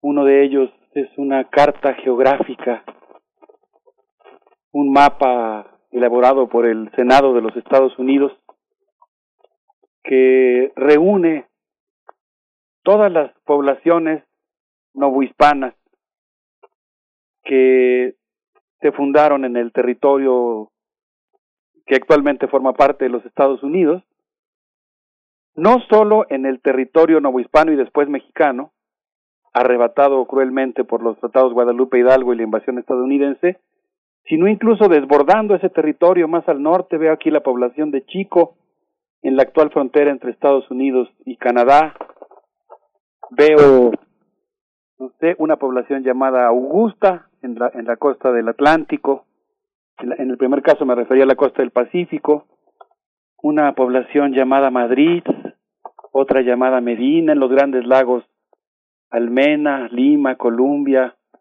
Son cientos de poblaciones fundadas eh, por los exploradores novohispanos y las caravanas indias que los acompañaron. En eso que un maestro muy querido, Ignacio del Río, me enseñó a querer en las clases de provincias internas que se imparten en la Facultad de Filosofía y Letras. Obviamente hay otros motivos. Yo provengo de una familia norteña. Mi abuela nos enseñó a Marta, Maulipas, a conocer y disfrutar de la cultura norteña. Y hoy quisiera hablar de un episodio o de una serie de acontecimientos que ocurrieron justamente en esto que podríamos llamar hoy territorios chicanos, ¿no? Territorios que formaron parte de nuestro país y que hoy están integrados a Estados Unidos. Y me refiero específicamente a un hecho muy poco conocido, poca gente lo sabe, pero México y Rusia durante casi 20 años compartieron una frontera. Me queda todavía por esclarecer si realmente esta frontera fue reconocida por México o no, pero el hecho es que hubo un fuerte ruso muy cerquita de donde estás ahorita, Berenice, a unos cuantos kilómetros de la ciudad de San Francisco hacia el norte, estuvo instalado ahí un fuerte ruso en algo que todavía se llama hoy eh, Ross River y que eh, pues implicó eh, una, digamos, un enclave ruso en territorio primero novohispano y después durante 20 años en territorio mexicano, que bueno, pues después en 1848 pasa a formar parte de, de los Estados Unidos y es arrasado por la fiebre del oro. Era el momento en el que se establecen estas pequeñas colonias rusas por toda América, pues era el momento en el que Rusia, eh, todavía bajo los ares, estaba expandiéndose en el continente americano. Y pues bueno, creo que en el marco de los 130 años de las relaciones diplomáticas formales entre México y Rusia, vale la pena conocer una historia de amor entre Conchita y Nicolai, que es quizá uno de los antecedentes más remotos de estas relaciones entre México y Rusia, y que posteriormente fue convertida en una ópera rock en plena perestroika y de la que hablaremos hasta el final de mi intervención eh, como, como fue un exitazo esta ópera rock en tiempos de la perestroika y la glasnost. ¿Qué, ¿Qué te parece, Berenice, si nos adentramos entonces en este tema? Me parece que estamos ansiosos por escuchar esta historia de amor. Muchas gracias. Pues bueno, en el invierno de 1805-1806, Nikolai Petrovich Rezanov lo pasó en una población llamada Nuevo Arcángel, eh, es el momento en el que Rusia está explorando desde la península de Kamchatka y se está lanzando hacia el continente americano. Ya está instalado, tiene una ciudad que es Sitka, en el territorio de Alaska, y está explorando cómo puede expandirse. Digamos que si nosotros tocamos, tomamos como vértice superior de un triángulo Alaska, Rusia está explorando hacia la parte sur, hacia la base izquierda del triángulo, todas las islas que está disputándose con Japón y hacia la base derecha de ese triángulo que tiene como vértice Alaska está explorando justamente las costas de lo que actualmente son los estados de Washington y Alta California en Estados Unidos. Entonces, por cierto, estamos y debo agradecer mucho a Joaquín Lozano y a Ana Rojas, amigos, colegas, historiadores que hoy están trabajando en el archivo histórico de la Secretaría de Relaciones Exteriores una búsqueda que estamos haciendo de documentos justamente sobre las relaciones entre México y Rusia. Pero por lo pronto, pues estamos describiendo estas exploraciones que estaban realizando las embarcaciones rusas y cuando Nikolai Petrovich Rezanov llega a Sitka, se da cuenta de que no había mucha comida, las enfermedades eran muy frecuentes, asolaban a las poblaciones de los rusos que vivían en el continente americano, que requerían de ciertos alimentos que les permitieran evitarlas, fortaleciendo su organismo, de tal manera que cuando oyó de una franja de tierra fértil en la Alta California española, planeó inmediatamente ir a explorar y ver la posibilidad de fundar una colonia rusa en esos lugares, particularmente lo que actual son, actualmente son la Columbia Británica, Oregon y California. De tal manera que Nikolai Petrovich Rezanov, un marinero sobre el que se podrían contar muchas historias, porque hay toda una historia naval en la que él participa, por ejemplo, en los conflictos entre Rusia y Japón, pues este, este marino que, que pertenecía a la compañía ruso-americana, decidió eh, comprar un barco. Y eh, este barco se llamó Juno, con el cual pues hizo intentos por entrar al río Columbia, lo intentó en varias ocasiones, pero las caudalosas aguas del río no le permitieron penetrarlo, los marineros empezaron a sublevarse porque veían que el barco estaba corriendo mucho peligro, de tal manera que pues desistió en su intento. Y de acuerdo a Gertrude Atherton, en un artículo que lleva por título justamente Nikolai Petrovich Rezanov, publicado en The North American Journal, en 1806 una expedición rusa que desembarcó en Alta California se movió hacia el sur y empezó a bajar, digamos, lo que podríamos llamar los confines de la Rusia americana. De tal manera que Nikolai Petrovich Rezanov, que en ese entonces tenía 41 años de edad, llegó el 12 de abril a la bahía de San Francisco, en Yerbabuena, California, causó un gran revuelo, los habitantes eh, novohispanos de esa eh, población creyeron que había estallado una guerra entre Rusia y el Imperio Español, pero pues cuando Rezano mostró sus credenciales, hizo gala de sus dotes diplomáticas, el gobernador virreinal José Darío Argüello, pues terminó, eh, digamos, recibiéndolo, tratando bien a los visitantes, y los nuevos hispanos californianos, que eran grandes anfitriones y magníficos cocineros, les ofrecieron una cena en casa del gobernador. Todos los comensales constataron que cuando llegaron a esa cena llamó la atención la belleza y la gracia de Concha Argüello, la hija del gobernador, y Rezanov dice en su diario que es uno de estos tesoros que se encuentran en los archivos históricos nacionales de los Estados Unidos, que se quedaron con buena parte de las memorias de lo que hicieron los rusos en América cuando compraron Alaska, y parte de lo que compraron pues fueron algunos de los archivos, dice eh, en su diario que se enamoró perdidamente de la joven de 16 años. Eh, Nikolai Rezanov anota con alfabeto cirílico, eh, seguramente en una cosa que escribió, tal vez hasta con una, literalmente con una pluma, anota lo siguiente, decidí pedir la mano de Conchita y para mi contento ella accedió. Eh, termina la frase citada, pero seguimos parafraseando su diario.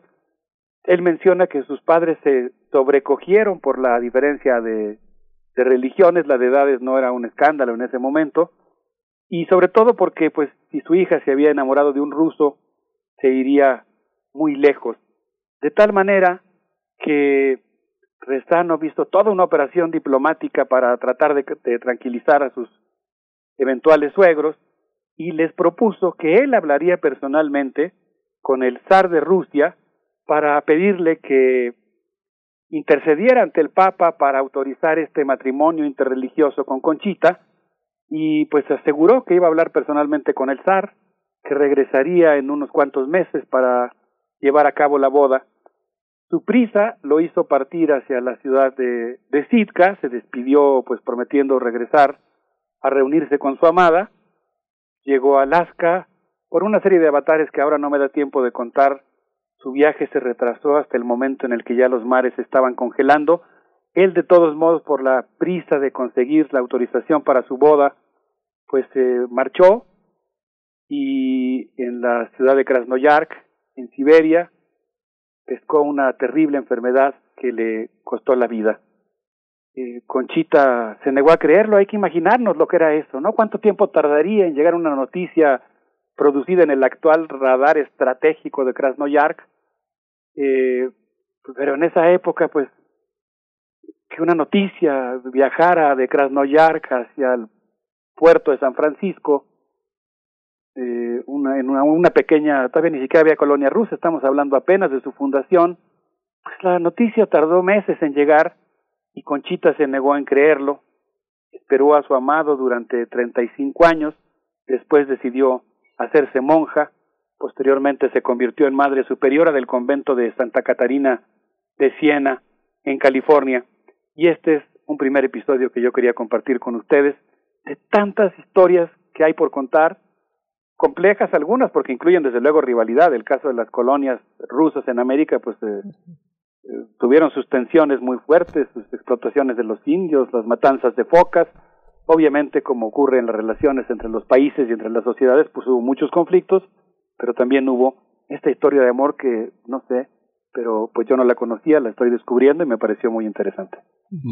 Es que todo esto abona a la, a la historia del pueblo ruso fuera de Rusia. Es una historia que eh, en realidad eh, está pendiente. Eh, generalmente ha sido una historia que tiene que ver con eh, cómo se abren paso los grupos rusos eh, en, el mundo europeo y en el mundo americano, como ha pasado con los italianos en Estados Unidos, que sí tienen una historia y de las grandes historias pues están en el cine, Scorsese, eh, De Niro, todos ellos han sido unos de los grandes historiadores de la migración, pero en el caso de los rusos no, o tú lo, me equivoco Alberto creo que ellos tienen un registro mucho más abundante del que nuestra conciencia registra, digamos, ¿no? Que ellos sí tienen esta memoria, la tienen en sus archivos.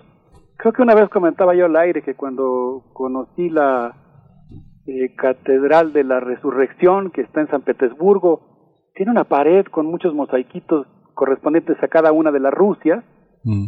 y pues entre ellas está la Rusia americana. Sí. Y, y, creo que ellos sí tienen más conciencia, quizá los que no tenemos tanta conciencia de eso somos nosotros. Y bueno, yo creo que es muy importante explorar esta historia de, relaciones con Rusia, entre México y Rusia. Yo no sabía que nosotros teníamos frontera, en un momento más voy a hablar de eso, pero por lo pronto les quería yo proponer, si les parece bien, que escuchemos una cosa realmente del otro mundo espectral, digamos, de Nikolai Orozak, un canto tubán de garganta de los chamanes de Siberia, eh, que me parece que va a traer espíritus muy propensos para estos tiempos nublados en la Ciudad de México. Vamos a escuchar, estamos en los mundos posibles.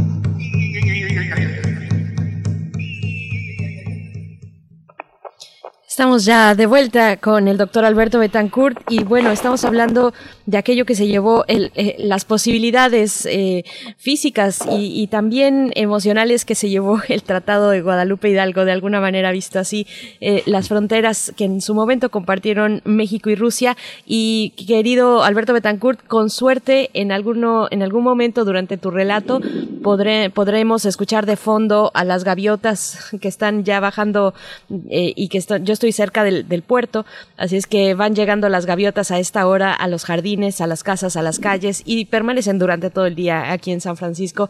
De verdad son una, una cosa muy, muy curiosa cómo llegan las palomas y se atraviesan entre los coches, las, las gaviotas, perdón. Ojalá podamos escuchar alguna. Ojalá realmente sería maravilloso poder escucharlas, qué, qué maravilla, ¿no? Cuando se cuela en el radio así un poquito de los ruidos que escuchan a través de la ventana. Eh, ojalá que tengamos esa, esa suerte. Eh, pues seguimos instalados en territorio chicano, la historia mexicana se desarrolla en buena medida en lo que podríamos llamar el territorio histórico mexicano, que es un territorio mucho mayor, casi el doble del que actualmente tiene nuestra, nuestra república. es muy importante decir que la historia de los mexicanos, la historia de la nación mexicana, desborda nuestro actual territorio político.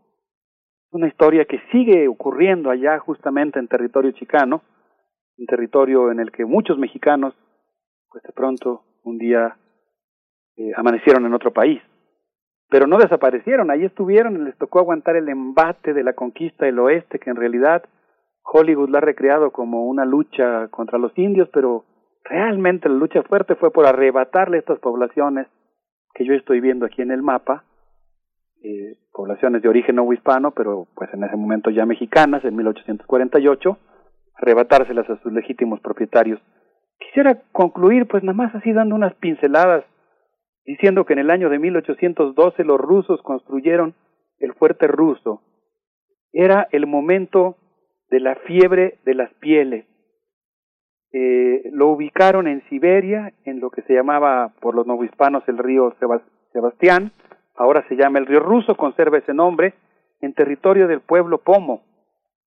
Y ahí, según nos cuenta James Gibson, en un artículo que se llama Rusia y California, publicado en la revista eh, The Pacific Northwest Quarterly. Habla también de estos tesoros ubicados en las bóvedas de los archivos nacionales de Washington. Ahí un personaje interesantísimo, Ferdinand Petrovich Rangel, quien vivió entre 1796 y 1870, pues conserva buena parte de las memorias de la expansión rusa en América.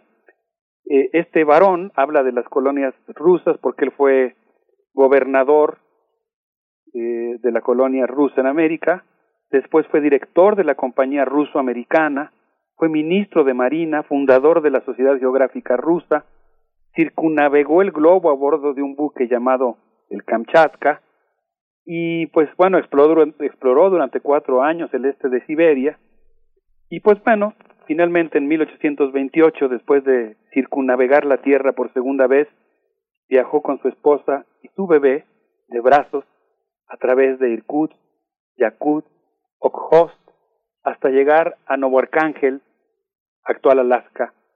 Y en el año de 1833 visitó el fuerte ruso en la Alta California, en las goteras, dirían en el lenguaje decimonónico, en las goteras de la ciudad de San Francisco, y ahí pues él describe que había una empalizada con vigilantes armados, que las casas eran buenas, estaban bien construidas y tenían jardines con orquídeas, que había pastizales para el ganado, que se sembraba y se cosechaba trigo y cebada, que la Sociedad Agrícola Imperial de Moscú debería de comprar maquinaria y mandarla al fuerte ruso para que pudieran aumentar su producción agrícola y abastecer a la colonia rusa en América, en lo que actualmente es Alaska. Él habla de que podrían crearse alrededor de dos mil cabezas de, ganado al año y podrían enviarse por lo menos la mitad de ellas a la ciudad de Sitka. Habla, pues involuntariamente describe la explotación a la que fueron sometidos los indios de esos territorios, los indios Pomo. Habla también de la discriminación que existía contra los aleutas, porque se traen buena parte de los de los pobladores de, del actual Alaska que se alían con los rusos y fueron muy explotados por ellos.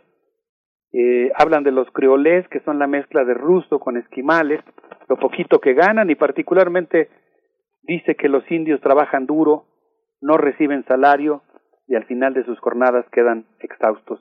Como casi se nos acaba el tiempo, solamente quisiera decir, brincando, haciendo un gran salto en el tiempo, que en el año de 1982, en plena primavera de la perestroika, en ese momento en el que la sociedad soviética se debatía entre construir un socialismo democrático mucho más humano que reivindicara las conquistas logradas a lo largo de todo el siglo XX, pero que al mismo tiempo pudiera eh, reunificar como lo pensó en mucho tiempo, como lo pensaron Marx y Lenin, por ejemplo, socialismo y democracia, y había otra corriente que lo que quería era restaurar el capitalismo y satisfacer las necesidades que éste permite satisfacer o que por lo menos provoca la ilusión de satisfacerlas. En medio de ese debate en la sociedad soviética entre el regreso al capitalismo o la construcción de un socialismo democrático, en 1982, en el Teatro Lenkom, se estrenó Juno y a voz, primera ópera rock en el país de los soviets,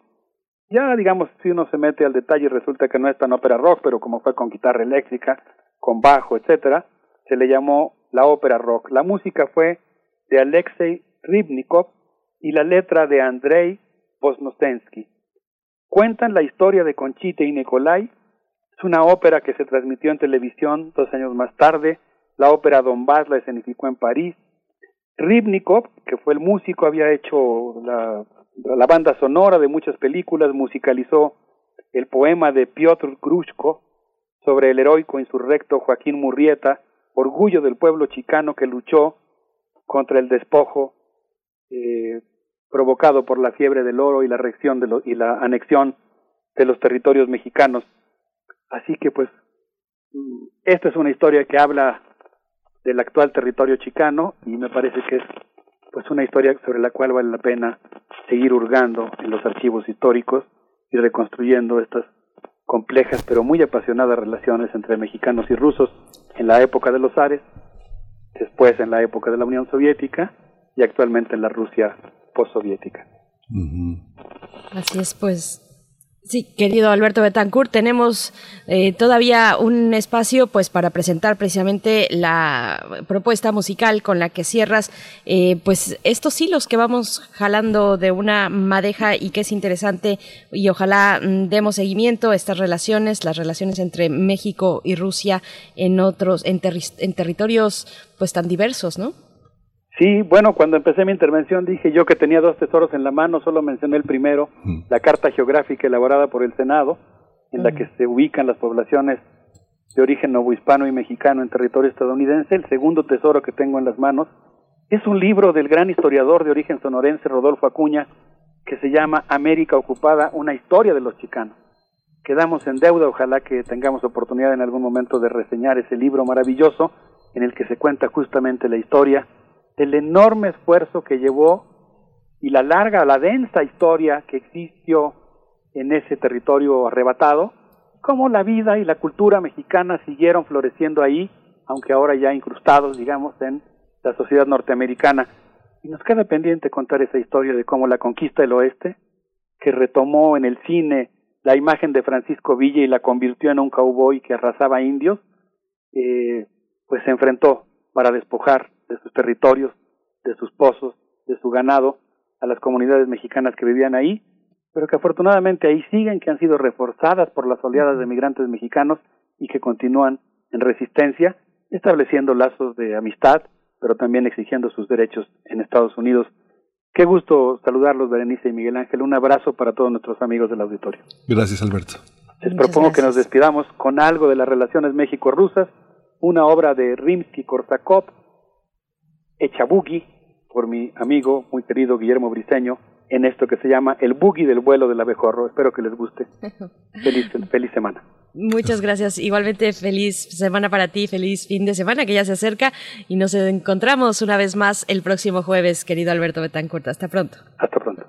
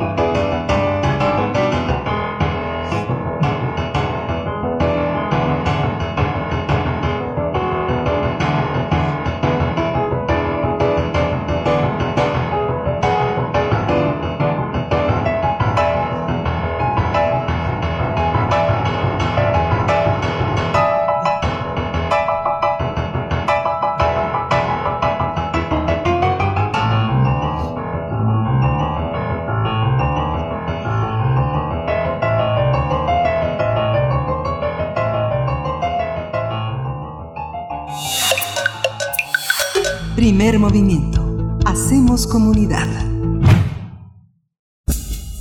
Libertad. Seguridad. Salud. Identidad. Alimentación. Libre desarrollo de la personalidad. Educación. Pensar nuestros derechos humanos. Alicia Vargas Ayala, directora del CIDES IAP, integrante del Consejo Directivo de la Redim. Qué gusto conversar contigo, encontrarnos una vez más para hablar de las infancias, de las adolescencias, ahora que estamos a pocas horas en la cuenta regresiva del 30 de abril del festejo de las niñas y los niños en este país. Alicia, ¿cómo estás? ¿Qué tal? Muy buenos días, Berenice. Buenos días, Miguel Ángel. Muchas gracias por el espacio. Una vez más, este, que nos permitan pues mantener posicionada la agenda de niñez en estos momentos eh, no solamente del Día del Niño que estamos ya próximos a celebrar, sino además en estos tiempos de elecciones, ¿no? De, En estos tiempos en los que los candidatos se acercan al pueblo para pedir sus votos. Así es, la agenda pendiente de la niñez en estas elecciones intermedias en México, las elecciones dicen las más grandes del de, de, la historia reciente, la, la, historia moderna de nuestro país, pues bueno, ¿qué, ¿qué, hay que decir o qué no hay que decir? Tantas deudas que se pueden y que tú misma nos has documentado además con los informes eh, hechos por la Redim, en fin, ¿qué podemos comentar al respecto, Alicia? Claro que sí. Pues mira, eh, en tiempos de elecciones los candidatos a ocupar los puestos públicos se vuelven accesibles a las voces del pueblo, a quienes pretenden servir. La niñez y la adolescencia son voces que desgraciadamente no se alcanzan a escuchar. Tal quizá los escucharán como unos murmullos indescriptibles o quizá para la fotografía eh, conmemorativa que simbólica que represente la cercanía eh, afable y amigable a un pueblo que está ansioso de justicia porque además pues son voces que no se que no se cuentan en las turnas al parecer esas voces no se ven ni se escuchan porque no representan todavía por su eh, madurez y rango de edad un voto eh, político. Ese ha sido el contexto político que, que se ha permeado en el clima electoral mexicano eh, prácticamente en su historia. En otros países, afortunadamente, tenemos experiencias donde vemos que se ha logrado desdibujar esa línea generacional para volver prioridad las necesidades de la infancia y la adolescencia. ¿Saben? que invertir en la niñez tiene un bono altamente redituable en el futuro inmediato, porque construye ciudadanía crítica, reconfigura una cultura sociopolítica y vuelve cercana la relación gobierno-sociedad. Gobiernos que quieren seguir siendo vistos allá en las alturas del poder desde donde no se escuchan las voces del infrapueblo, se esmeran en marcar la distancia y volver lejanas las estructuras del gobierno que se deben a su pueblo, porque de esa manera mantienen y garantizan su estatus de poder. En estas épocas de elecciones queremos recordarle al gobierno, a los candidatos, a, las, a los aspirantes a ocupar estos puestos públicos, que el Estado tiene un ineludible compromiso con la niñez, con garantizar el interés superior de su infancia, con garantizar el pleno acceso a una vida digna, a la justicia social, a la equidad para vivir y ejercer plenamente sus derechos. Los compromisos internacionales que México ha ratificado para convertirlos en parte del andamiaje legal que proyecta en perspectiva un mundo mejor una vida de derechos son y deben ser la guía y el faro que oriente el sentido del Estado. En México, la promesa aún no se cumple. Seguimos teniendo una deuda pendiente, pero les tenemos buenas noticias. Los niños, niñas y adolescentes ya se están organizando, ya empiezan a estructurar su propia agenda, una agenda que refleja las, las necesidades sentidas, que además es retomada desde el contexto básico de su vida cotidiana, con sus propias palabras, perdón, con sus propias palabras, con sus propios eh, lenguaje y que permite y vuelve accesible las necesidades sentidas de su comunidad, de su medio, de su forma de vida.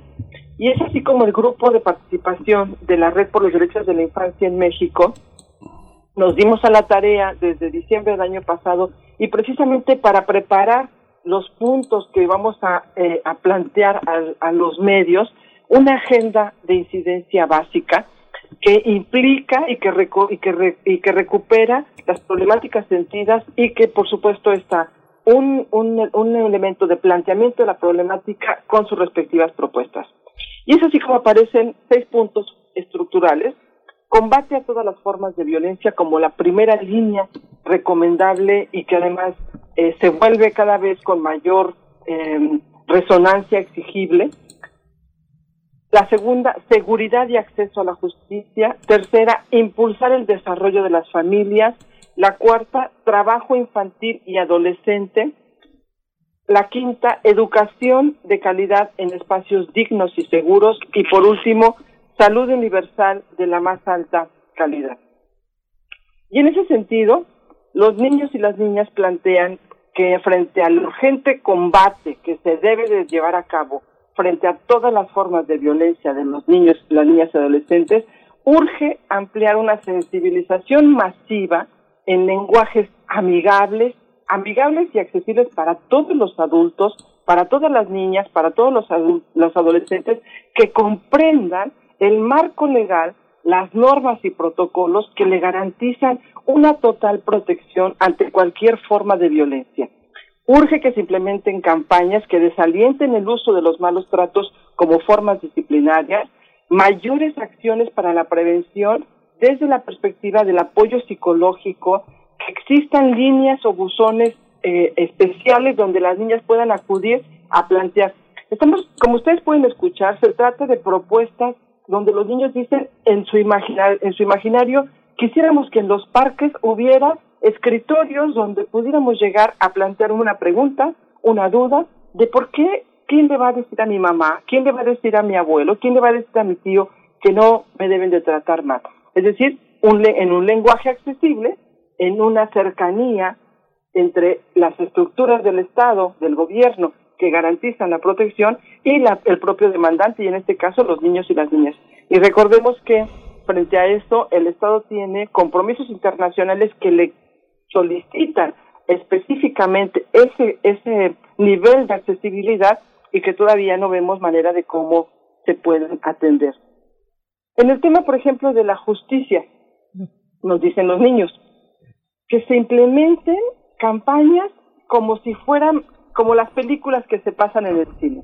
La publicidad que se ve antes de iniciar una película está relacionada con productos generalmente alimentos chatarra. ¿Por qué no ahí, donde tienen la atención de nuestros papás y de nuestros maestros y de los adultos que nos rodean, es, un espacio donde ellos puedan escuchar cuál es el mejor trato, cuál es el, cómo se eliminan las barreras eh, eh, adultocéntricas, cómo se eliminan las agresiones y se construye una relación amorosa, fraterna y de ternura. En el caso, por ejemplo, de, de, de, la, de la educación, perdón, del desarrollo de las familias, los niños nos dicen, es muy importante que a nuestros papás les ofrezcan información. Es muy importante que nuestros papás tengan un trabajo digno que les permita tener un tiempo libre para el cuidado de los hijos y un tiempo de calidad. Es muy importante que, a los, que les ofrezcan a los adultos y a los mayores conocimientos para el cuidado respetuoso y fraterno en los hogares, que les den mejores trabajos para que tengan mejores oportunidades de impulsar el desarrollo de sus hijos, brindar formación, capacitación y sobre todo supervisión para garantizar que los adultos cuentan con mayores conocimientos para proyección educativa, para transporte seguro, para cuidados en la vía pública. Los chicos y las chicas están preocupados porque saben que durante la pandemia la pobreza llegó a sus hogares y con ello la, em, pues a veces irremediable condición de trabajar, ¿no? Y hay adolescentes que en esta condición han tenido que abandonar sus estudios porque independientemente de cualquier cosa, no contaban ya con los, eh, las herramientas y la accesibilidad para poder garantizar su educación.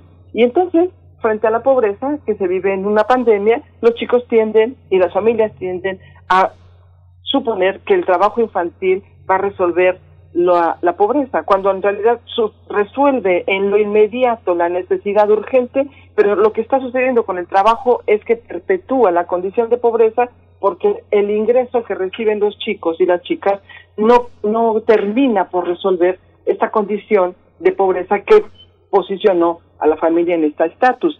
Y los niños dicen, pues para el trabajo infantil hay que implementar campañas también masivas que desalienten el trabajo, como si este fuera la única opción para incrementar los ingresos de las familias.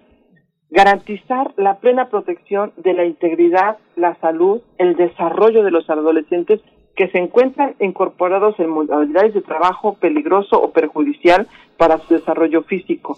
Sobre todo, y muy importante, erradicar, erradicar las peores formas de ocupación infantil, erradicar el trabajo infantil. Nuestro marco legal establece un permiso especial a los adolescentes a partir de los 15 años para poder tener, con la autorización de sus padres, acceder a un trabajo.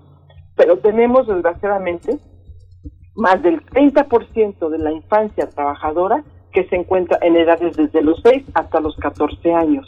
Entonces, es un porcentaje altísimo de infancia, de niñez, que se encuentra en condiciones de trabajo, a veces en condiciones de, riesgo para, para su dignidad y para su vida, trabajo peligroso y perjudicial, y, y es muy importante que este trabajo se desaliente, que no se confunda con prácticas educativas y formativas, porque a veces pareciera que el trabajo ha tenido tal grado de naturalización y de normalización en nuestra sociedad que los niños que están ocupando actividades desde los 6, 7, 8, 9 años es parte de su formación, cuando en realidad es un trabajo exhaustivo y muchas veces peligroso y perjudicial. Universalizar el sistema de educación de calidad pertinente, con énfasis, y aquí quiero hacer énfasis en el énfasis, con énfasis en las condiciones de los niños trabajadores. Sabemos que la educación en México, sobre todo, no ha sido la panacea que resuelva las condiciones de exclusión, de marginalidad y de pobreza de los niños. Pero seguimos todavía anclando en la educación la esperanza de que sea el mecanismo y la herramienta a través de la cual se siga sosteniendo a la infancia ocupada en un proceso formativo alejada de los eh, de los espacios de trabajo. Así que le seguimos delegando una responsabilidad para que sea universalizado el sistema educativo de calidad y que haga énfasis en estas condiciones de los niños en, en pobreza y en condiciones de trabajo. Ninguna niña, niño o adolescente, por ninguna razón, deben estar fuera del sistema escolar formal. Es decir, la escuela tiene que seguir siendo el, el elemento eh, que catapultea el desarrollo y la educación de nuestros niños y niñas. Y por último, en la parte de educación se vuelve urgente la necesidad de mejorar la infraestructura escolar.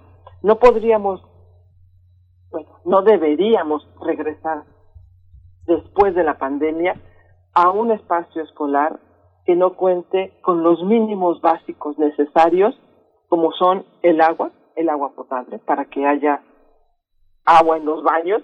¿Quién nos recuerda las experiencias de tener baños sucios en sus escuelas? Bueno, imagínense aquellos que ni siquiera tienen baño, ¿no?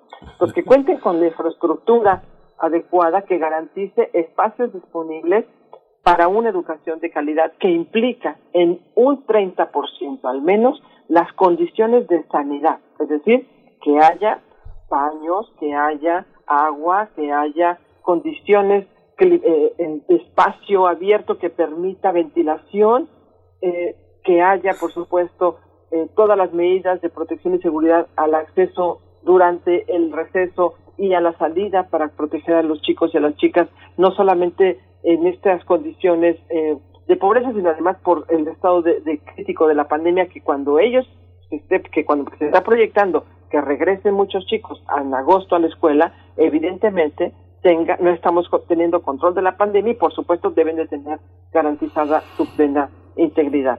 No se puede pensar en un modelo educativo que se instale sobre escuelas sin acceso a estos básicos. Entonces, el retorno tiene que ser seguro, que garantice la salud, con centros escolares que cuenten con servicios y un modelo que ofrezca planes de alta calidad para superar las disparidades e inequidades de las diversas poblaciones en sus procesos de aprendizaje. Esa es la agenda pendiente, esas son las necesidades que les queremos extender a los a los políticos que están en, en procesos de candidatura para que nos escuchen y para que escuchen las voces de los niños desde sus propias estructuras y condiciones. Sí, pues muchísimas gracias Alicia Vargas Ayala. Queda, queda, queda pendiente porque todavía nos faltan 37 días para la elección, así que este, pues será un tema que en el que insistiremos, el tema de la infancia, el tema de las maternidades, de las mujeres, de las personas mayores. Hay muchos pendientes para estas agendas. Nos, eh, nos, nos quedamos con eso esta mañana. Muchas gracias. Muchas gracias a ustedes por el espacio. Hasta pronto. Alicia Vargas Ayala, directora del CIDESIAP. Mm, bueno, con esto nos vamos a despedir. Ya de hecho son las 10 de la mañana en punto. Les invitamos a permanecer en la programación de Radio UNAM. A continuación podrán disfrutar de Calme Cali que se encuentra en su quinta temporada. Así es que bueno, no se lo pierdan. Nosotros estamos de nuevo el día, el día de mañana, viernes 30 de abril, para festejar a los más pequeños, a las más pequeñas de la casa. Pues bueno, les dejamos ya sin música. Nos vamos directo al corte. Gracias Miguel Ángel. Gracias a todo el equipo. Gracias a todos. Esto fue Primer Movimiento. El mundo desde la universidad. Radio UNAM presentó Primer Movimiento. El mundo desde la universidad. Con Berenice Camacho y Miguel Ángel Quemain en la conducción. Frida Saldívar y Violeta Berber, producción. Antonio Quijano y Patricia Zavala, noticias. Miriam Trejo y Rodrigo Mota, coordinadores de invitados. Tamara Quirós, redes sociales. Arturo González y Socorro Montes, operación técnica. Locución, Tessa Uribe y Juan Stack.